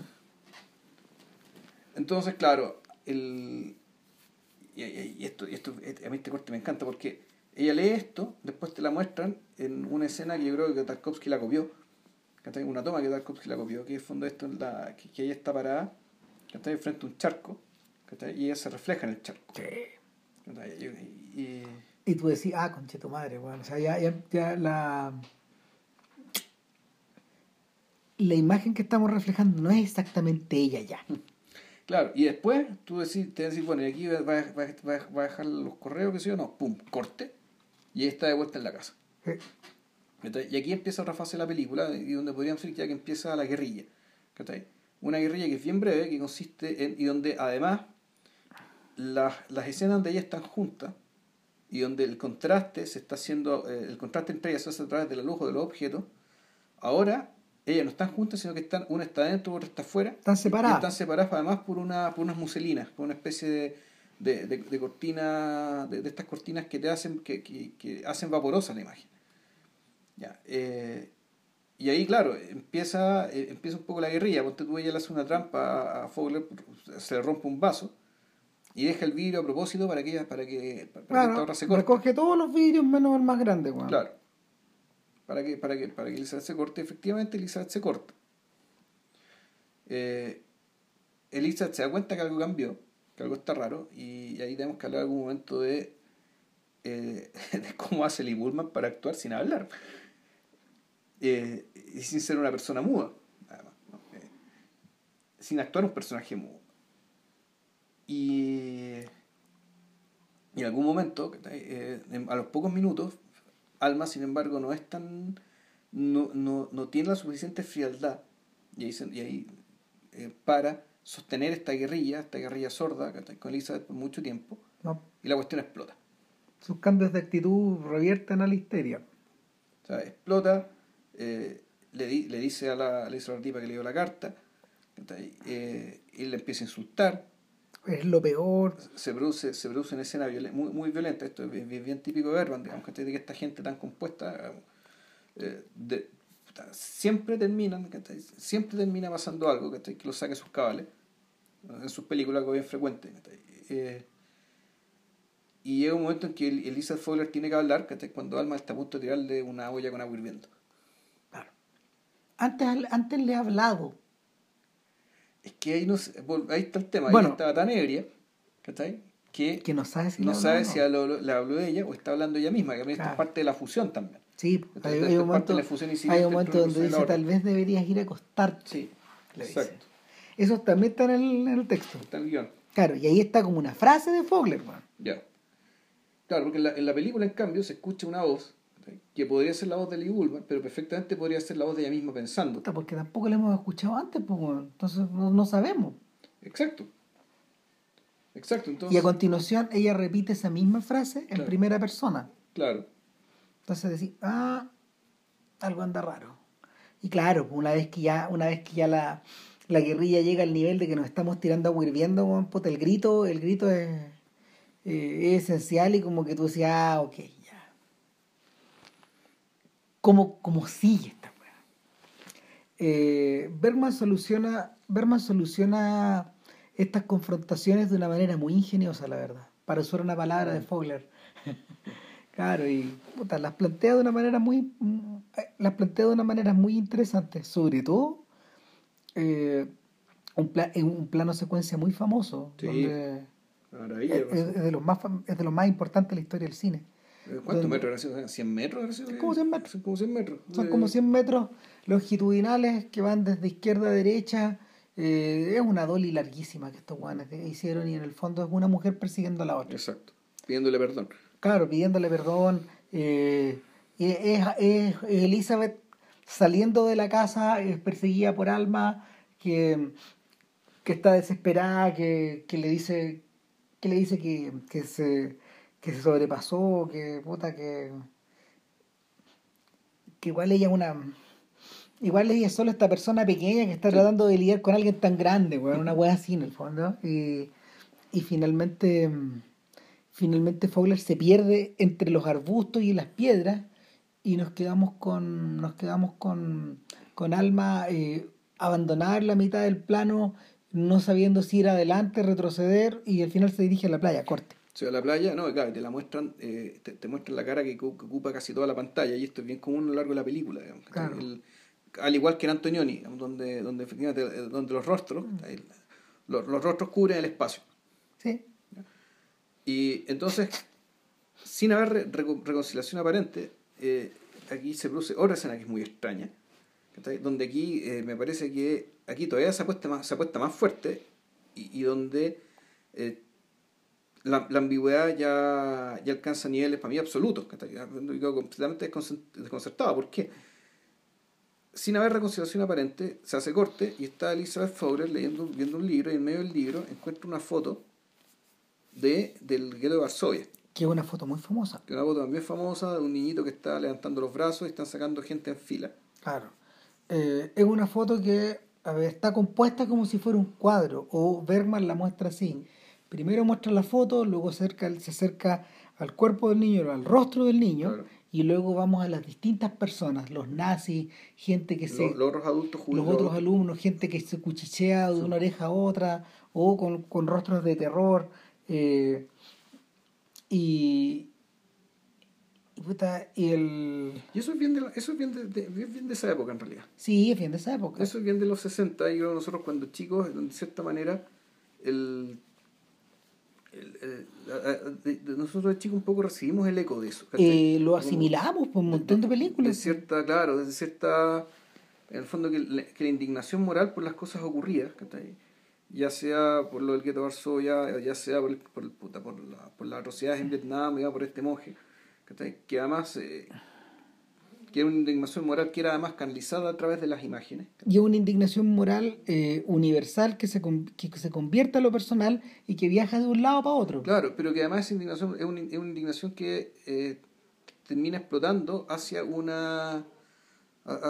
termina explotando, mejor, o sirviendo más bien como de piso o de subtexto, ¿cachai? De supuesto, para una forma de ver la vida particularmente oscura, pesimista, ¿cachai? Que el fondo, esto de que, la, de que lo que pasa en el mundo lo que ven las noticias en el fondo, eh, te dan muy buenas razones para no, que no para no querer seguir viviendo para, subir para subir la para subir la cura y taparte con la almohada en la cabeza claro y, eso es algo que eh, yo me da la impresión de que ya eh, y eso yo creo que tiene que ver con la con el descubrimiento del poder de la imagen para estos fines mezclado con efectivamente con la atrocidad de las cosas ocurridas. El porque nosotros ya estamos sanitizados con esto. O sea, esto, esto usted ya no lo ven en las películas. Mira, ¿sabéis qué? El, a ver, es súper importante tocar el punto. Yo siento que eso aparece con los carabineros de Godard. En esa escena que también es muy famosa, cuando, cuando los carabineros llegan de vuelta a casa, los reciben sus mujeres y estos guanes abren una maleta y les muestran el botín de guerra y el botín de guerra, en el botín de guerra hay de todo, pero sobre todo hay fotografía.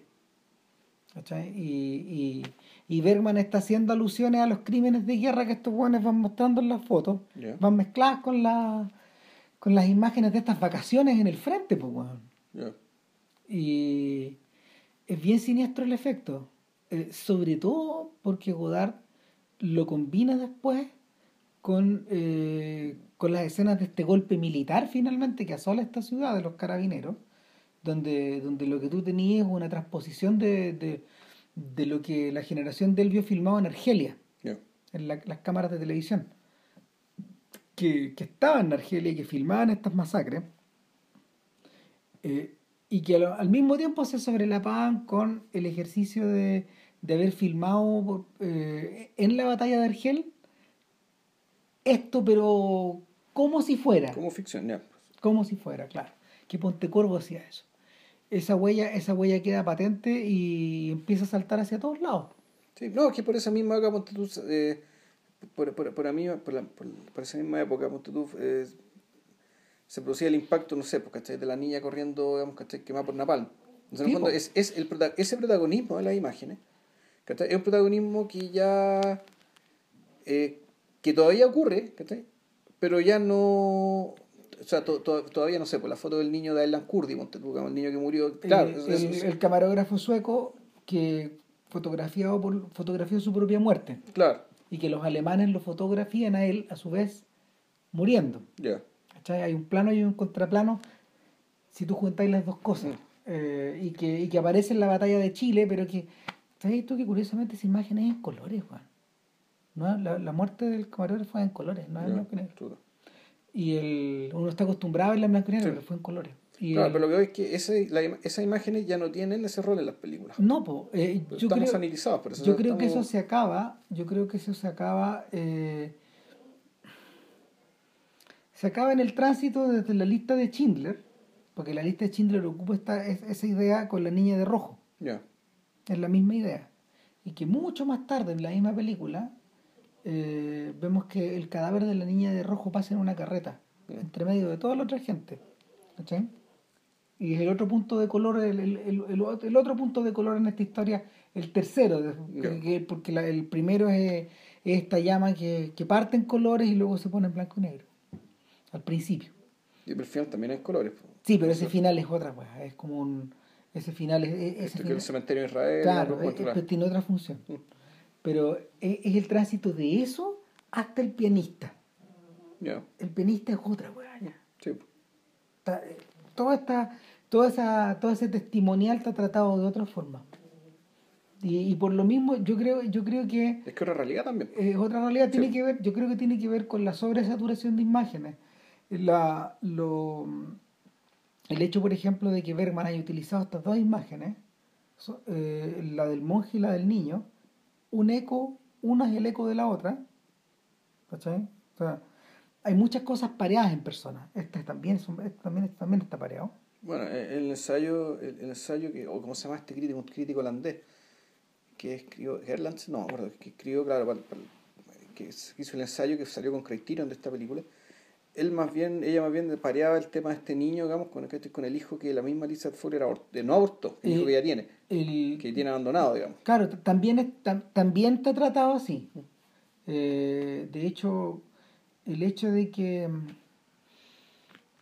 ¿cómo se llama? El hecho de que el hecho de que esa foto no esté en el guion, por ejemplo, y que haya sido agregada después, apunta que también hay eh, el contacto con eso.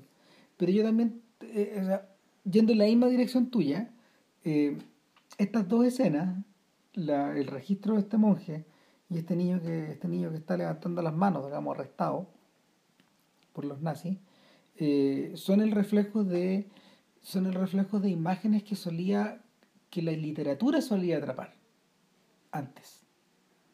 Y que y que en la pintura trasladada al, óleo siempre revestían eh, o sea siempre iban filtradas o por alusiones, eh, ¿cómo se llama? O por alusiones mitológicas o simbólicas. Sí, que era el lenguaje de la pintura. Sí. Claro. Mm.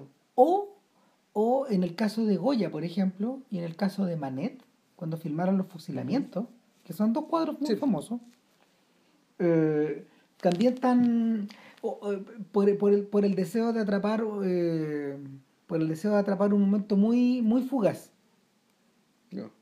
y en el caso de la fotografía, eh, lo que le agrega a la historia del arte es que todos estos momentos quedan, todos estos momentos que quedan atrapados se multiplican. Se, multiplican y pueden reproducirse mecánicamente. Sin embargo, en, las condiciones actuales donde todo es reproducible, donde todo ya se ha convertido en imagen, donde todo está procesado y reprocesado, ya no tiene significado. Se disuelve, se, se fragmenta y se pierde en un mar de Instagram. Día a día se producen imágenes memorables como esa. ¿Cachai? Y, quedan, y quedan. Y, su poder, su poder icónico queda anulado. O sea, no, No todas. O sea, no, no todas, pero, pero, pero, pero, la gran mayoría, efectivamente, las la, la imágenes que logran. Pero tiende a perderse, pues. la, la, mayoría se pierde. Lo que pasa es que hay imágenes, insisto, como la del niño en Lancurdi, que claro, eh, esa cuestión también va a quedar por décadas. Esa, esa, foto va a ser recordada. Claro, pero, pero las, las compartí en un mundo. Pero, son menos, pero el fondo son menos. Las claro, volvimos, volvió al, volvimos al estadio en que esto es menos. Eh, las eh, imágenes como esas, icónicas como esas, tienen que compartirse con la chilena de Cristiano Ronaldo, que también es un super momento fotográfico atrapado de manera perfecta. ¿Cachai? Y, y, mencionar esas dos cosas juntas no hace mucho sentido, pero, pero sí, sí en el fondo forman parte de la misma cosa. Entonces, el, en persona estamos en una era donde eso sí adquiere sentido. todavía, lo tenía. Todavía lo tenía en el fondo. Estaba en pleno desarrollo y probablemente estaba en la década donde más lo tenía. Claro. O sea, la... y en ese sentido, yo decir, los pocos elementos anticuados que tenía la película. Sí. En el fondo, donde efectivamente la, el, el, el, el, tiempo le pasó por encima, que claro, es la relación con estas imágenes, con el poder de estas imágenes. Ahora, el punto es que mientras está viendo esto, empieza a escucharse la voz que le están llamando. Y aquí se que la escena que yo te decía que está, me dejó completamente desconcertado, que, ah, sí. que llega el marido. Sí, Y no le empieza a hablar a Elizabeth, empieza a hablarle directamente a Alma, que es la que le puede contestar. Ahora, hay otro eco ahí. Hay una escena que está muy clara en el guion y que está menos clara en la película, donde la propia alma adopta la voz del marido como si estuviera leyendo una carta del marido. Ya. Ah. O sea, donde, donde Alma se transforma por un momento en el marido. Bueno, que al principio de la película le pide que lea una carta, lee la carta, y Alma no quiere leerla al principio. Y dice, pero ¿quiere, quiere que lea esto? O sea, ¿Serio? es un tema de intimidad, digamos. no, y porque el viejo la empieza a interpelar, pues, un, tema de coro. Y, y claro, y, y, ya, y la lee da la sensación de que el Herr Vogler, el señor Vogler, eh, es un director de teatro. O un actor, o un buen ligado a este mundo. Que también, y que se parece a Berman, digámoslo. Y que está interpretado por Gunnar, Gunnar Jostrand. Que, es probablemente el, el, es el primer alter ego de Bergman en su filmografía. Porque es interesante. Eh, Bergman tiene tres actores muy favoritos, entre, entre una gran caterva de, de sujetos. Pues ya lo hemos mencionado alguna vez. Uno es Max von Sydow, que es el más famoso para nosotros. Claro, que, fue el que se nos hacer carrera a América. Entonces, claro, Pero, pero que, eh, interesante, no es, el tipo que menos relación tiene con roles autobiográficos en la carrera de Bergman. Es el menos relacionado. Aun cuando físicamente también se parece un poco. No, es que más se parece. Sí. Ahora, eh, los otros son Gunnar Bjornstam, que es el protagonista de Luz de Invierno, y vi muchas otras películas. Sí. Eh, eh, en el fondo, lo, lo, tiraba a los leones, hasta de viejo. Y el otro es Erland Josephson. Erland Josephson, claro, que, que, de las películas de los 70 hasta Sarabanda, digamos, que era, fue un poco el alter ego de. Exactamente, y de sus peores lados, del lado más mm. concha de su madre de Berman. lo, lo sometió a las guas más tremendas.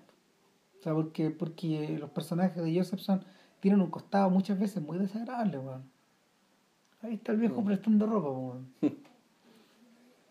y gente con él se quería mucho con él, pues, weón. Pero de verdad eran buenos muy cercanos.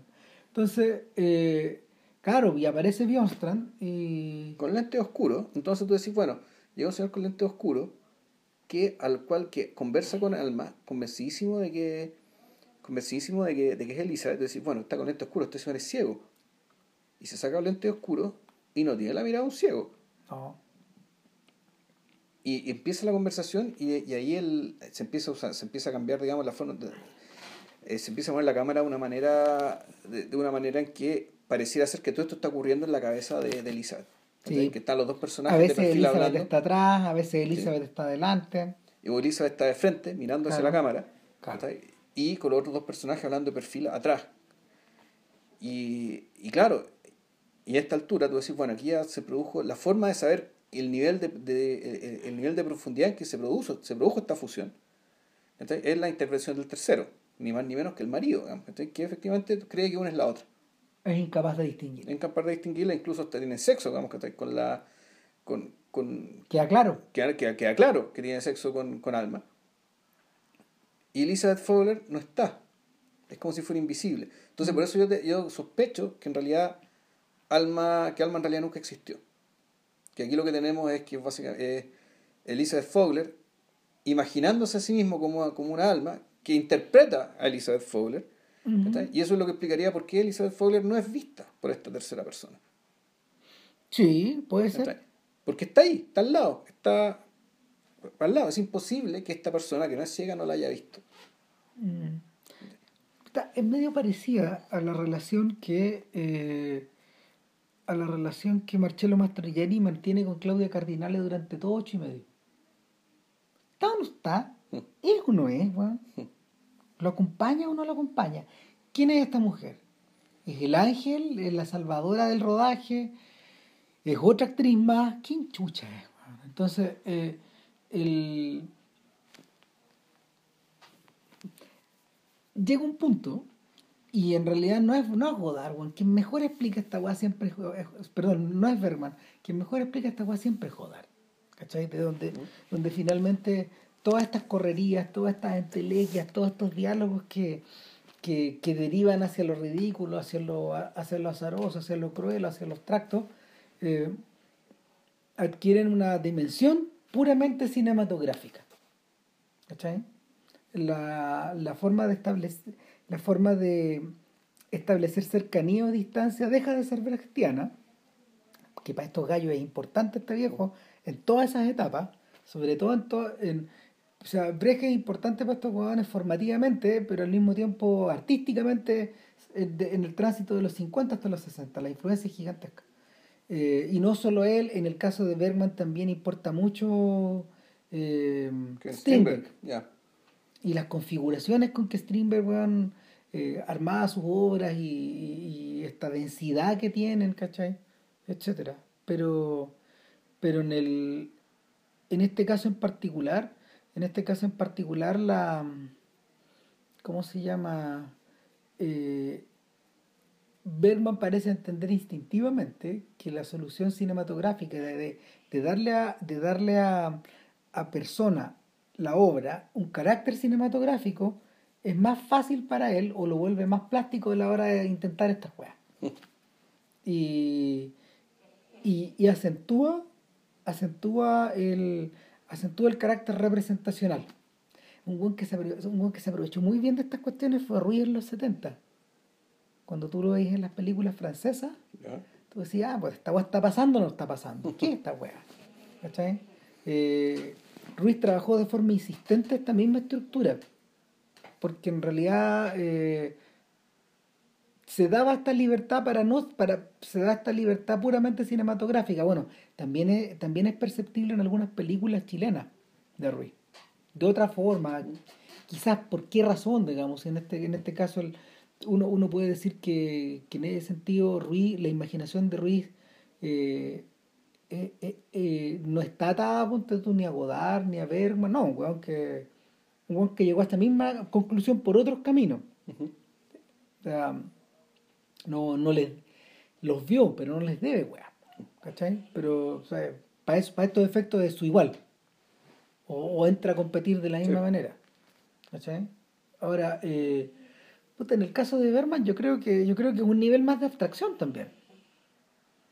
Eh, no hay que olvidarse que puta, el man había estado practicando en esto intensamente, llega a ser como 10 años, desde, desde, el, desde el séptimo sello.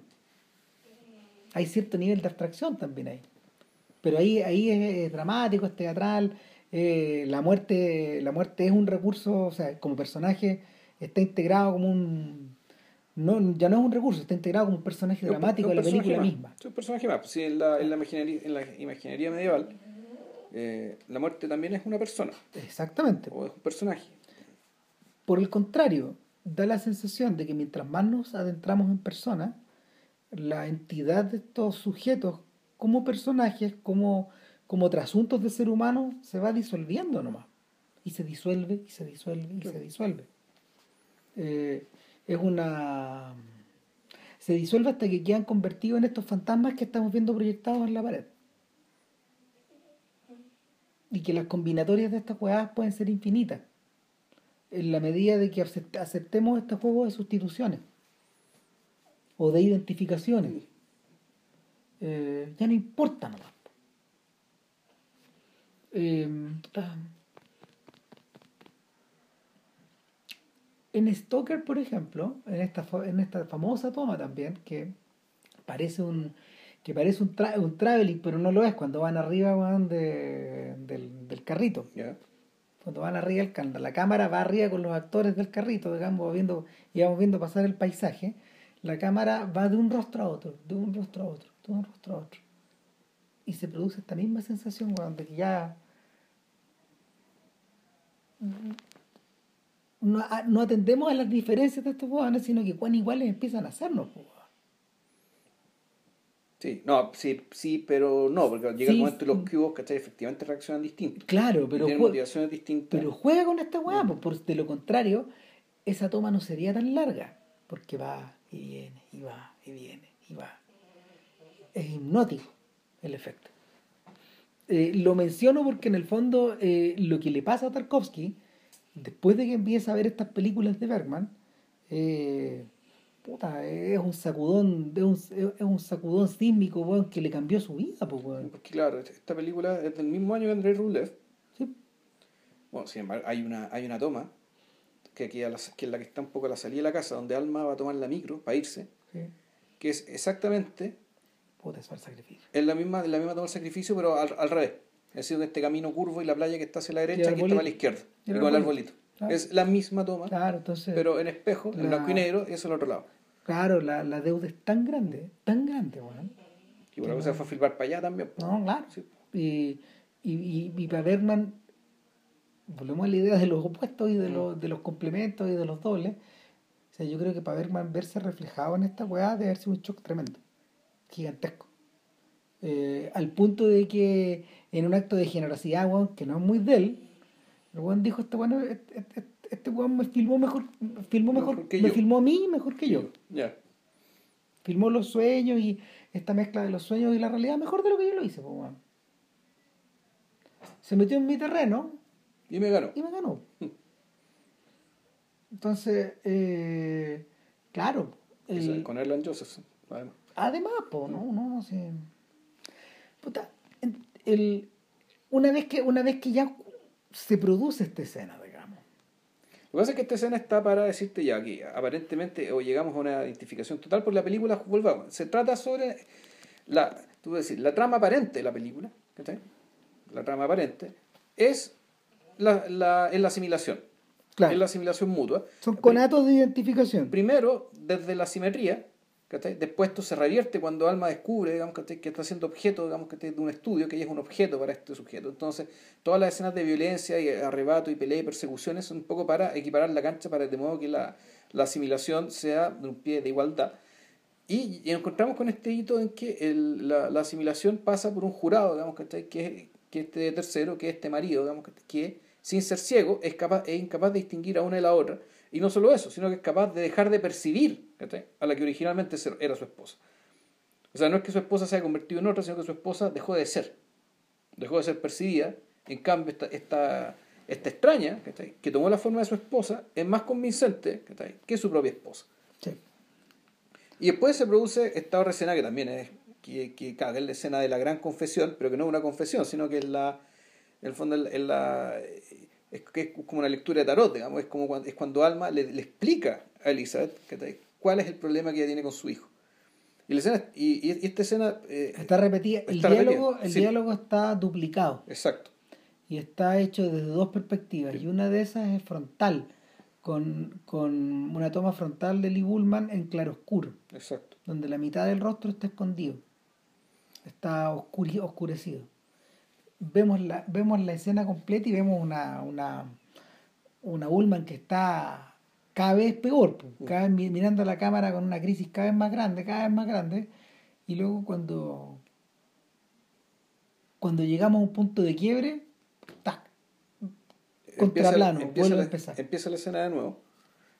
Eh, hay, hay una toma con las manos que es la misma, es la misma toma, eso sí, cuando se están tomando las manos, que están las manos arriba de una mesa, y después empieza, claro, empieza con el rostro de Anderson diciéndole a Ullman, básicamente que... Pero no de frente, sino que de escorzo. Sí. También en claro oscuro. Mm. Eh, también una mitad iluminada. Y también en algún momento se produce el, hay un corte y pasamos a la toma frontal y luego hay otro corte y estamos encima. Y, y claro, este, y, la toma frontal, pero hay un momento en que en el mismo momento en que le está hablando Vivi Anderson y Lee Bullman queda de perfil. Claro, y uno dice, ah, bueno, puta, de ahí vienen, de ahí vienen todos estos cruces de perfiles que aparecen una y otra y otra y otra vez en, en los videos de Ava. Y en, y en, bueno, y en, y en no, no, sino obvio que sí, los videos de Ava y en interiores de Woody Allen, pero también están todos derivados de, de que en el fondo eh, a Berman le gustaron y los volvió a usar en gritos y susurros, que de ahí vienen todos de ahí vienen todas las copias, de hecho, de, las de gritos y susurros, de ahí vienen las copias. Es posterior, ¿no? Sí, claro, es del 72. 72. Seis años después, sí. sí eh, el, lo que le ocurría a Bergman es que pareciera ser que utilizó a, a personas como una suerte de laboratorio de depuración del lenguaje. Eh, en, muchos, en muchos sentidos. Claro, y por eso además es tan única, en el sentido de que no se parece ni a las cosas que venía antes, ni a lo que viene después. explícitamente, pero, pero de la cocina de personas emanaron un montón de huevas. O sea, las tres siguientes, la hora del lobo, vergüenza y, la, y pasión, pasión ¿ya? Eh, van unidas por la espalda, las tres, eh, pero utilizan el lenguaje y em, presupuestos o ideas o, o, estructuras sacadas de persona, pero no, no, no vuelven nunca no vuelven nunca a repetirlo con este nivel de concentración. No es necesario, está en otra wea. No, claro. Ahora, eh, llega un punto, llega un punto donde eh, pasan como dos o tres cosas. Uno es que las manos de las manos de, de Vivi Anderson, porque la escena después continúa, de Vivi Anderson eh, empieza, empieza a pegarle a la mesa. Pero eso es después de que se juntan los rostros. Sí. O sea, porque en algún momento se juntan los rostros y es que también una de las escenas famosísimas de la historia del cine, de la película y la historia del cine en general, es cuando trata un efecto óptico, óptico se fustan los dos rostros y la imagen se congela. Y Berman imprime deliberadamente los dos lados más feos de la cara de su actriz. Eso lo dice él. En dice, no, si yo escogí el lado que era asimétrico. Pero, ¿cómo hacer el lado asimétrico? Si, si, mm. si solamente sacas un lado, ¿cómo vas a saber que es asimétrico? lo que pasa es que él buscó asimetrías. no, si está bien. lo que pasa es que la asimetría es un rostro, tú la sabes respecto de la otra mitad. Entonces, claro, pues si sacas una mitad, pero el, saber que el, el, comparó y este, este comparó de haber juntado. Pero es que fíjate que si hubiera escogido el lado más bonito, digamos, que de los rostros de las actrices, igual el resultado no puede sino ser monstruoso. Pero bueno, insiste en eso. Porque buscó, buscó el efecto más raro. Pero, más que raro, es, pero es un monstruo. O sea, lo que, lo, que sale ahí, tú lo que ves es la aparición de un monstruo. Sí. Es la aparición de un monstruo, la aparición del híbrido. Entonces, el, el, Ahí uno podría decir que, bueno, Berman entonces en el fondo es un defensor que está ahí de esto de que la personalidad es única, indivisible, irrepetible, que tiene que ser sagrada y todo el cuento, porque la, la, el juntar estas dos imágenes, el juntar estos dos rostros, te genera un efecto de la monstruosidad del híbrido. Yo no creo eso, yo creo que, yo creo que en el fondo, en el fondo, yo siento que es al revés. Yo siento que, eh, yo siento que eh, para Bergman no tendría sentido esta unicidad si él no estuviera buscando esta distorsión de antes. Claro, yo lo que veo en realidad es que esto, mi postura es una, es una, caricatura, lo que sea. Yo que sí yo creo es Sí, claro que no, sí, claro, pues tú, tú, decías, tú decías que en el fondo esta podría ser una lectura. Parece una lectura. claro. Claro, ahora, yo lo que, lo que veo es que el, este resultado monstruoso eh, tiene que ser monstruoso porque, eh, porque no puede sino cambiar para siempre a las personas involucradas que están ahí. O la persona involucrada en caso de que sea la, una. la hipótesis sea una, de que en el fondo siempre estuvimos aquí en la cabeza de Elizabeth Fogler. De que todo esto fue una gran fabulación de Elizabeth Fogler. Y que incluso el, el mirarse ella misma con el, junto con el personaje que ella misma creó, sigue siendo un monstruo. Aun cuando ese personaje haya sido creado por ella misma. Claro. Eh, hemos hablado harto de la forma, pero también hay que hacer alguna referencia al contenido de esta escena larga. Y en el fondo, lo que, lo que, lo que Alma le está explicando a la propia Fogler son la, es, la, es la supuesta raíz de un problema que se genera una vez que ella acepta tener un hijo con Herr Vogler. Y, y, y, tener el hijo, el proceso del, tanto el proceso del embarazo como el del parto, como el del apego, como el de la crianza, como el de la crianza le resultó una montaña imposible de escalar. Claro, a ver, la, acusación es básicamente que tú tuviste un hijo, lo que no es ni bueno ni malo, el problema es que lo tuviste por las razones equivocadas. Entonces tú tuviste el hijo porque alguien te dijo, oye, tú eres una mujer tan plena. Tan... Debieras tener un hijo. Sería tú, pero no eres madre. No tienes el instinto materno. Claro. Mm. Entonces dijo, bueno, veamos si lo tengo y veamos si me la puedo con este papel. No lo dice así, pero a fondo así se lo toma. Sí es, claro que sí. Eso es. Y, se lo toma como un rol. se lo toma como un papel y resulta que el papel es demasiado grande, demasiado cansador. Eh, incluso ya en el embarazo, ya trató de abortar y no pudo. Eh, al hijo lo odia, eh, lo odia, por eso es que rompe la foto. Y, y simplemente, en el fondo está atrapada. Y no soporta su presencia. Y uno podría hacer que el gran, y ahí uno podría hacer la inferencia, que la, la gran crisis que tiene Elizabeth Fowler es que básicamente este, este rol de madre, o la renuncia a ver, o, esta renuncia que en los hechos ha hecho a su, su rol de madre, eh, o le genera un agotamiento y una mala conciencia, digamos, que la está destruyendo. Insoportable. Claro. Claro, y, esto, y, te lo, y esto además te lo refuerza, te lo cuestan esto dos veces. Sí, pues, a mí me da la sensación de que la razón por la que no puedo hablar es precisamente porque si habláramos no podría callar, weón. Esta weá. Es como si se forzara a no hablar de esta weá. Porque si habla, weón, sale para afuera esta weá. O sea, tendría que empezar a excusarse a pedir perdón. Volvamos, el tema de la vergüenza. ¿Eh? Fue una, una vergüenza. Eh, o sea, es tan inconfesable que se tuvo que inventar este alter ego para que confesara por ella. Por ejemplo. Eh, y ahí es donde uno, por ejemplo, puede entender. que la vez que lo he vuelta cada vez me convenzo más de que, de que en realidad lo que, estaba, lo que, lo que realmente está ocurriendo es eso. que, el, que, la hermana Alma en realidad no existe. Tiene nombre de personaje porque es un personaje que ella misma creó. Mm. Pero bueno, puede, puede no es importante. Eh, no, es, que, es que no deja de ser importante porque estamos hablando, estamos hablando de un huevo que escribe esta historia acostado en una pieza de hospital.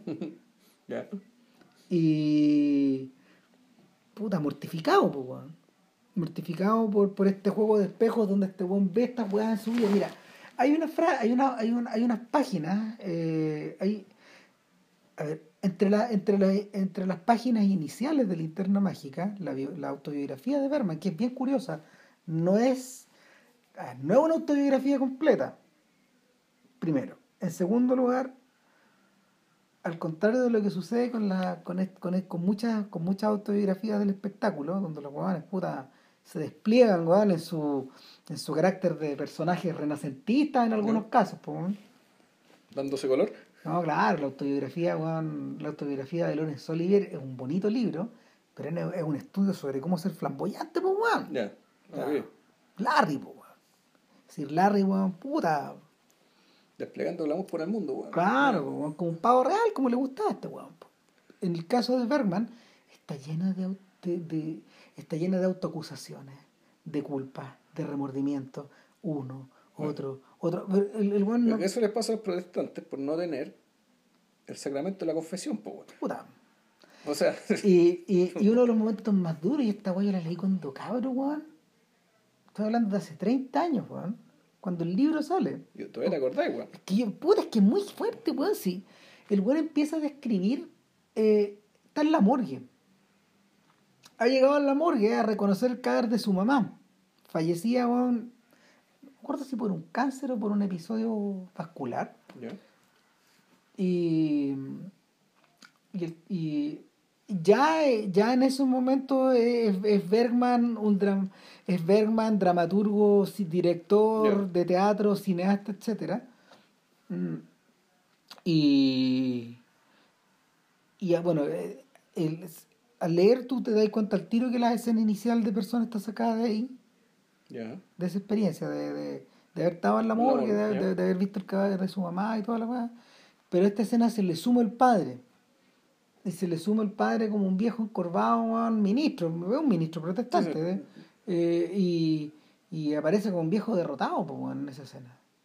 Derrotado no solo por, la, por, lo tremendo, por lo tremendo de la muerte, sino que porque en este caso la muerte de la madre también lo reduce a él como un apéndice de esta escena. ¿Cachai? La, el, tremendismo del cadáver te convierte a ti en un fantasma. Interesante porque, porque el, o sea, lo, eh, el viejo está vivo, pero está más muerto que la madre. Entonces, claro, como este weón escribe también, queda súper claro esa weón. O sea, y es otra forma de humillar a su viejo, weón, sin querer, weón, pero bueno. Puta. Entonces, el. Te dais cuenta de. Te dais cuenta de que. Te dais cuenta de que este, este propio weón también está utilizando todo el rato estas cuestiones sobre encima del mismo. Eh, yo creo que eso le debe haber llamado mucho la atención a Woody Allen, por esa misma razón. Cuando el weón en el fondo. O sea, se pueden decir hartas cosas de Woody Allen, pero lo que no se puede decir nunca es que eh, cada vez que, cada vez que eh, hizo una de sus películas mayores, utilizó esos, estos recursos que había aprendido de Fellini y de Bergman y de, Antonioni también para cuestionar alguna parte de sí. Y examinarla y examinarla y, ha sido bien maricón con el mismo, bueno, en el sentido. Ha sido bien descarnado. Entonces, eh, ese es un recurso que este gallo aprendió ahí. No es, por ejemplo, de la forma como, como un Kubrick trataría el problema. ¿Cachai? Eh, eh, y no es, de la, no es de la misma manera como Scorsese ha, tratado estos problemas. Spielberg ha utilizado esta weá cada vez que ha hecho una película de algún tinto autobiográfico también. Movido probablemente por un impulso similar las dos carreras de estos weones no se sobrelapan, a pesar de que a, a Berman le gustaba mucho Tiburón, pues, visitó el rodaje, toda la weón. Fascinada la weón. Eh, uno de los detalles que el propio Bergman aclara respecto de Persona es que esta era el primer instante en su carrera donde él nunca, donde él, donde él dejó de preocuparse de eh, cómo iba a ser recibida la película. Entonces él decía que bueno que se nota Claro, ¿no? Y que, que, no era hipocresía de su parte, pero era un huevón que en el fondo, trabajando con platas del Estado, como hacía con la eh, eh, en, el, en, el, en el teatro, y trabajando con estos privados que eran Svenk Film Industry. que no es una industria estatal, ah, sino que es privada. Es privada, Es privada. Entonces estos huevones estaban con el poto también, huevón, puta, puesto arriba de la estufa en general.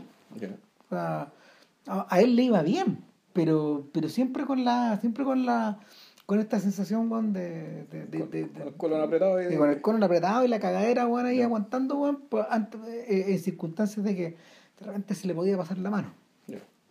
Y, y, en este caso lo mandó todo por la borda, le importa una raja. De hecho, eh, parte de esta plata está puesta por un privado que confió en esta idea. ¿Cachai? Y, y el... Un héroe de nuestro tiempo. Exactamente, un héroe de nuestro tiempo, weón. Entonces, puta, una vez que llegáis hasta ese punto, eh, es interesante que finalmente, pese a toda esta carga autobiográfica, también te podéis deshacer de esa weá, no importa, si lo, lo, ponemos acá como dato de la causa, pero todo lo confesional que, que, pueda funcionar esta weá O sea, es absolutamente irrelevante. Es irrelevante. claro. Y, y, eso te da la grandeza a esta weá, porque le sacáis toda esa weá y da lo mismo. Weá que no funciona, por ejemplo, con con algunos otros filmes autobiográficos hechos en ese mismo sentido. Eh, en los 400 golpes, sí importa que pensemos que Truffaut pasó por ahí.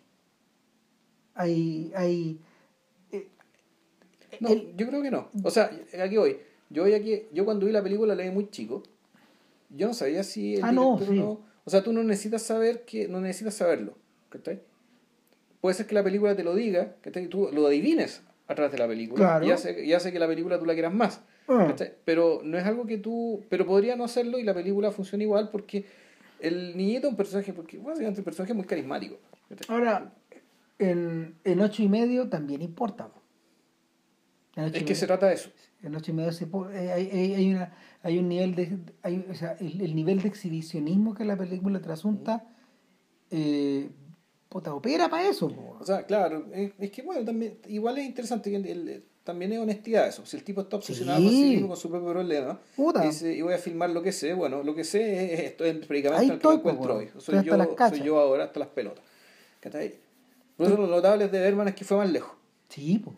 Fue más lejos. O sea, fondo, eh, convirtió su drama, en parte su drama, lo abstrajo, es decir, sacó los elementos concretos dados por él mismo a esta situación. Y no solo eso, sino que además se cambió su figura, se, se, mimetizó con la figura de las actrices con las que le me imagino que alguna actriz que le tocó conocer. Porque Liz Bullman creo que no la conocía, esta es la primera película que trabaja con ella. No, pues si se habían conocido dos años antes. Este cuando, cuando le nace la idea de hacer esta weá, se acuerda de esta cabra. Ya y se acuerda que le dieron ganas de hacer algo con ella.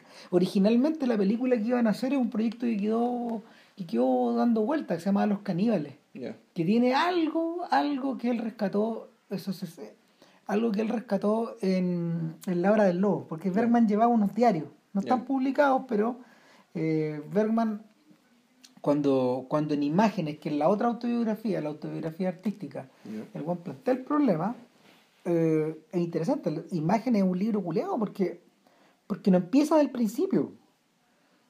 En imágenes, ¿qué, qué películas les importa discutir al principio? Poder decir, por aquí parto yo, es Fresas Salvajes, Persona y la Hora del Lobo. Bueno, es que La Hora del Lobo, es que no, La, Hora del Lobo, eso sí es una película autobiográfica, lo por todos lados, se bueno, me inmediato está hablando de él. Claro. Y, bueno, ¿sabes qué? El, eh, eh, otra, otra cosa que me llama la atención respecto del casting es que no es creíble, y eso también que te hace pensar respecto de, cuán verosímil es lo que nos está ah. mostrando aparentemente, es que Lee Bullman era más joven que Bill Anderson. Sí, Era tres años más joven. Es tres años más joven. Entonces, cuando se filmó la película, eh, cuando se filmó esta película, claro, Bill Anderson había tenido que unos 28 años. No, y no, es, creíble, no es creíble que la señora Fogler sea tan joven. Exactamente. Está lo mismo. Eh, es como el eh, es como es como nos pasa por ejemplo con Peggy Sue la película de Coppola que el, el, el, arrebato de genio que tiene esa película no siendo tan chora no siendo tan buena pero pero el arrebato de genio es que Kathleen Turner continúa siendo de esa edad toda la película exacto y nadie nadie huevea por nadie huevea por nada sí bueno en cambio, claro, la película que hizo después de este Roy, de Roy Williams. Puta, todo mal. Jack. Jack, sí, así se llama esa weá. No, todo mal, pues weón. Ahí no lo cambian, pero puta, la cagan, pues weón. Porque la, la película se trata de que él sí es grande. Sí, De que él tiene cuerpo adulto. Es parte del asunto. Claro. Ah. No, esa weá, esa weá, el, punto de partida es choro, pero no hay pero este weón, este weón carece de todos los elementos para poder resolverla, weá. Para la chucha es que además hay un tema con el envejecimiento. Pues, si viste cómo ya le fue a Benjamin Button con. A, ¿Cómo se llama? A Fincher con Benjamin Button también, como el pico. Que la película era mala. Claro, no, pero, pero la idea es que. La idea, la idea es compleja, cuesta. bueno, es que. Por eso, bueno, el, es distinto pero es parecido, ¿cachai? El, el gesto respecto, el gesto que al revés, la genialidad de Danny Boyle, de Danny Boyle de decir, ¿sabéis qué? Voy a hacer un Steve Jobs. Ah, claro. Que no se parece a Steve Jobs. Y si la cuestión funciona, a nadie le importará un carajo que se parezca o que no se parezca. Lo mismo. Y da lo mismo. Da lo mismo. Sí, no. Fue mejor que, fue de hecho mejor que no se pareciera. Da lo mismo. Está el... Bueno, lo discutimos en el podcast en todo sí. Bueno, para ir cerrando con personas, eh, en la hora del remate, ya cuando la, cuando la cuando, cuando llegamos a este segundo, cuando llegamos a este segundo instante de. no, tercero o cuarto instante de quiebre, puta, lo que sobreviene, bueno, es, que la película ya no puede seguir, pues, No, pero y, se va de una manera. La película va y se despide de una manera bien, bien, bien extraña. Mira, eh, antes de llegar a eso, echémosle una mirada como cierra esta porque porque el, eh, en, el, en el guion este weón tuvo que imaginarse una forma de poder de poder rizar el rizo se, notaba que se notaba que en esta en esta etapa a este gallo le faltaban elementos bueno lo que suele ocurrir que las películas se forman muchas de ellas se forman a partir de imágenes de ideas o de puntos o sea por decirlo puntos de escenas donde suele decir eh, todo en realidad está hecho para llegar acá claro el llega un, llega un momento en que la hermana Alma abraza a Lee Bullman entre te quiero, no te quiero, sufro, no sufro se agarran. y ahí empieza a, a, pegar en las manos con la. Claro, ¿no? Y hay un momento en que se agarran a cachos, y, y Ullman antes la cacheteado cuando, cuando amenazó de, de tirarle el agua. pero después hay una, hay, una vuelta de mano. Claro, pero el punto es que después eso es interrumpido y, y el hermano Alma se despierta. Entonces tú decís, esto parece que fue un sueño. Lo volvemos, y la ambigüedad que está ahí. No, claro, o sea, de, hecho es en ese instante donde después de, después de mezclar los rostros, después de golpear la mesa, viene un cruce de, o, vienen planos y contraplanos de los perfiles ahora. Y los perfiles están filmados de la misma manera. Hay un momento en que los dos perfiles se cruzan. Esa es la tercera imagen importante de la película. Donde tú ves las bocas. Mm. Y, y el.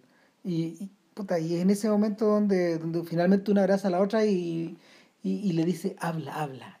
Y, le sopla lo que tiene que hablar y le dice, nada. Nada. Nada. Y esa es la palabra que, que, se, que, que, quede impregnada al final en esta idea de que las dos la pronuncian. Pero tampoco me queda claro que... A mí no me, no me queda claro, porque se mueve una boca, sí. pero la voz me parece que es la voz de Anderson. Puede ser. El, entonces, ahí hay un corte. Ahí hay un corte.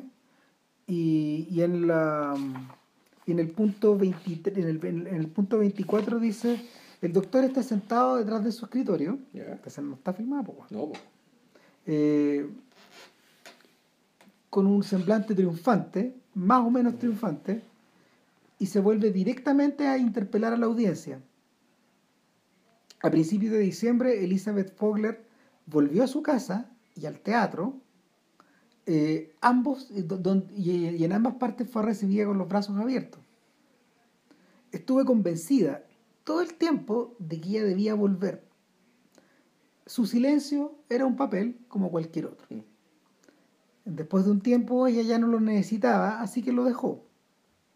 Es difícil, por supuesto, analizar sus motivos más profundos pero en un estado mental tan complicado como el de la señora, sobre todo con un estado mental tan complicado, eh, una, vida una vida mental tan complicada como la de la señora Fogler. Pero apostaría mucho de mi propia plata eh, que eh, este es, una es un infantilismo ultra muy desarrollado. Y por supuesto todo lo demás, imaginación, sensibilidad, quizás inteligencia de verdad, real inteligencia, se ríe. Personalmente eh, eh, les diría que, va a ser bastante infantil para aguantar a un autista en una era como la nuestra. Eh, el doctor está muy contento consigo mismo después de lo que ha dicho, especialmente con la última frase. corte 25. un atardecer gris y con una con, con brinas de nieve y comienzan a caer eh, y un em, mar oscuro y, un mar oscuro y agitado Alma se mueve con gran ¿cómo se llama?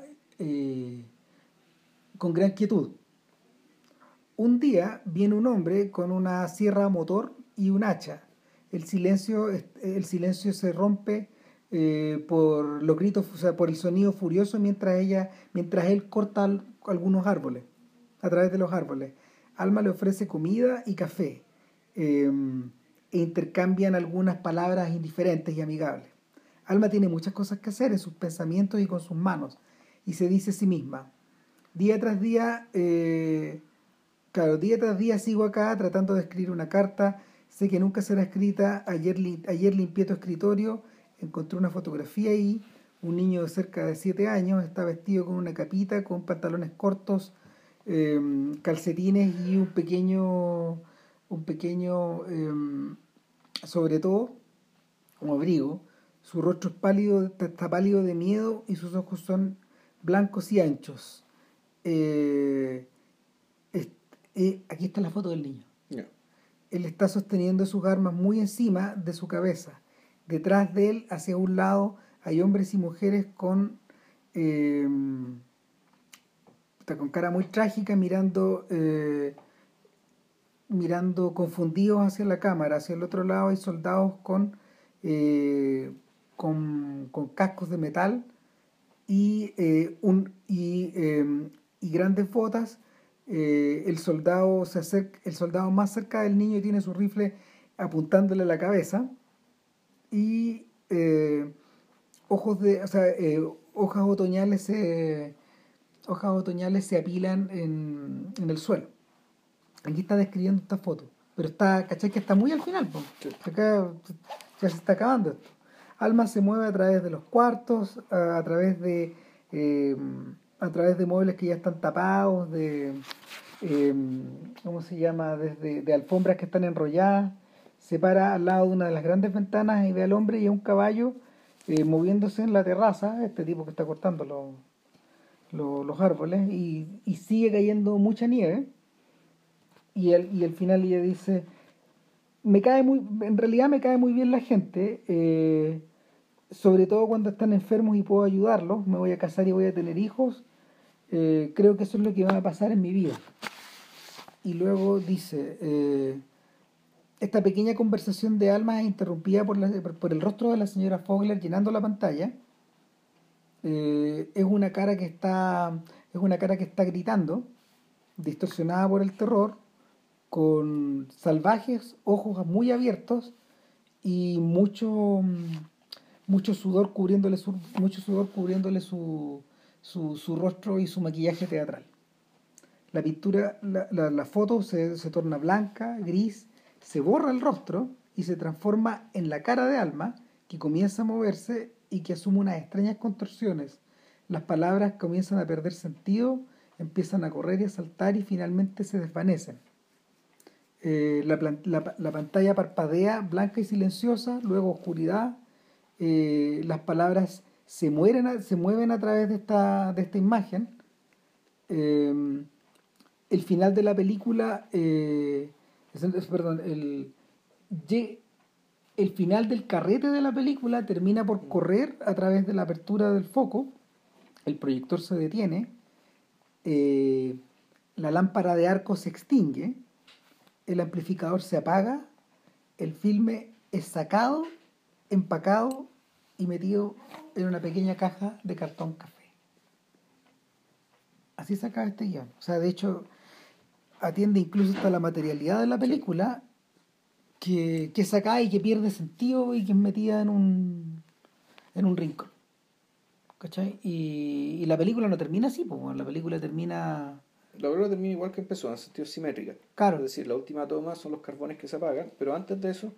Eh, Había una solución más elegante que esta. Sí, no, pues la solución es que el, el niño que está al principio, que era nosotros rimos que el hijo, eh, frente, su, frente, frente de sí ya no tiene ninguna imagen.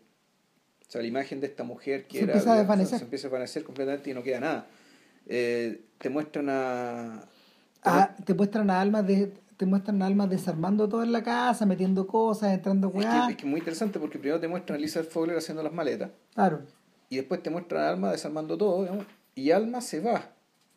Y Alma toma la micro en este lugar que es parecido al del sacrificio. Y a Fogler no la vemos nunca más. Y no la vemos nunca más, porque claramente, o sea, Fogler nunca sale de la casa, nunca la vemos salir de la casa, no sabemos por qué nadie se fue. Entonces, no, otra razón para pensar que siempre fuera una sola persona. Ahora, claro, aquí nos quedamos con Fogler, perdón, nos quedamos con Ana, con Alma. Claro, y, es como si la sustitución ya hubiera sido final. Claro. Y, y después, claro, demuestran las, y, y la, un poco las imágenes del principio Está esta imagen que es tributaria del, que, que, que homenajeaba el sacrificio. Claro. Eh, y, y, ah, y hay un momento donde en el tránsito de la salida hacia la casa vemos la cámara y la grúa de Sven Nykvist. Ay, no la vi, fíjate. Sí, pues, se ve, se ve, está enfocada, digamos. Está elevándose y, y en el espejo que está en el tope del en el tope de la cámara, que en el fondo es la es la que, ellos están utilizando para poder filmar, se ve el rostro de Fogler eh, encuadrada. Ah, sí, pues. no, claro, no, no. El... Pero ahí, ahí da la impresión de que más que un making of de la película, fuera a ser como que te están diciendo que es, pues, lo que pasó en el futuro, digamos, que ella volvió a trabajar. Pues tú también lo puedes entender así. No, yo, yo, lo, yo lo entendía como, como diciéndome, ok, se está acabando la película, el equipo está haciendo su última toma.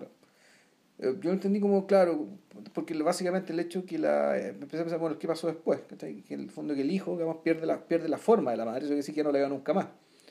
Y que. Y, y otra escena también, que cuando, y, y, otra imagen muy bonita es cuando sale de la casa. Sale de la casa Alma, y justo al lado de la casa de la puerta hay un tremendo mascarón de proa. Sí. Entonces, una especie de, volvemos, una esfinge o una figura Que ya la habíamos visto un par de veces antes. Claro, y que, pero que le hacen un zoom. Aquí le hacen un zoom. Eso, son interesantes los zoom que hace que, que, hace Berman. En el fondo, los zoom en, en, en, Berman son zooms más bien cortos. Son escasísimos. Son escasos, pero son fulminantes y tienen un efecto dramático que...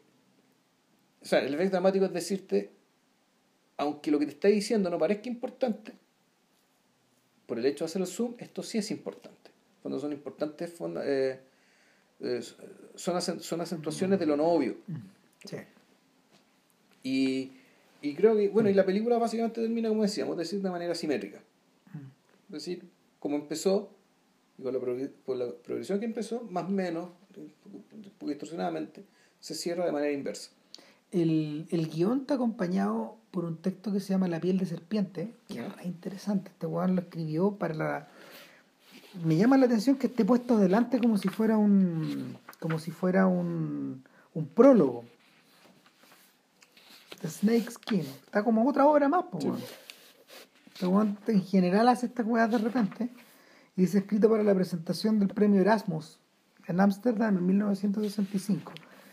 Es un texto bastante breve, pero en el fondo hace referencia a, a la estructura de la inspiración artística y la, los motivos que hay por detrás, eh, sobre todo en una época donde eh, la los estímulos de realizar arte, cacha cuánto están hablando los 60, están completamente devaluados. Como, si lo estuviera en la punta. Hmm. O sea, no, no, no, no me, no me llena, no me, o sea, si yo operara de esta forma, dice, no me llenaría, no tendría sentido, estaría dando vueltas. La verdad, prefiero imaginar, prefiero imaginar al cine, dice, como una suerte de piel de serpiente eh, donde eh, de, una, de, una, piel abandonada de serpiente que continúa moviéndose, donde la serpiente ya está largamente muerta, el arte, según él, claro, lo explica todo. Dice, simbología acá, simbología allá, ¿cachai?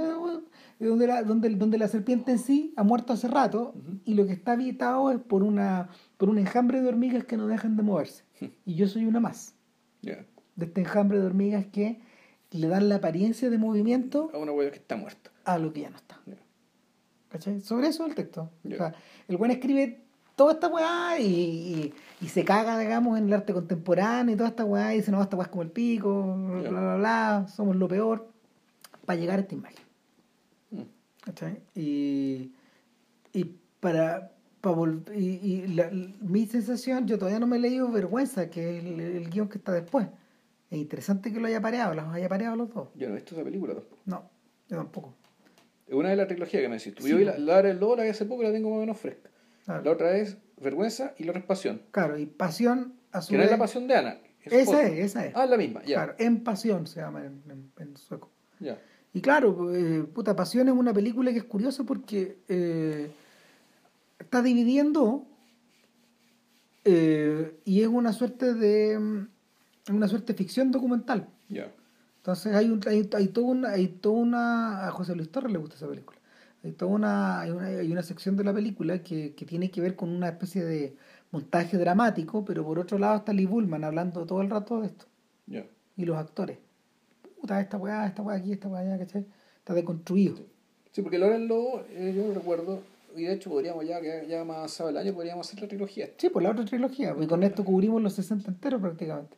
Claro, y ¿Mm? porque eh, la hora del lobo es, toda una, es una confesión sí. completa.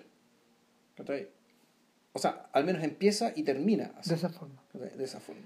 El, entonces, el, claro, eh, es inevitable pensar que esta piel de serpiente también es una máscara, mm. también es una persona que te chantáis. Mm. Pero lo curioso es que este weón este se, imagina a sí mismo como una cagada dentro de este. Como una, como, una, como una hormiga, nada más. Es que por el nivel de volumen. Sí, no, no hasta, los más grandes van a ser hormigas, güey. Exactamente. Y como que este weón lo deja de manifiesto ahí. Todos estamos metidos en esta weá dándole.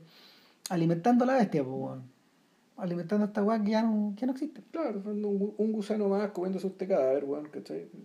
Claro y engordando con este cadáver. Exactamente, pues, o sea, sacándole partido, weón, y. y, y metido en la weá. No, olvidemos que este weón estaba filmando comerciales de esos de, sí, de jabones. De jabones,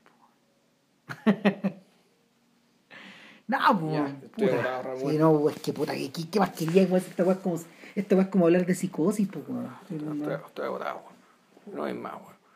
Eh, ya, para la próxima, entonces, dado que se nos murió el maestro Takahata, sí.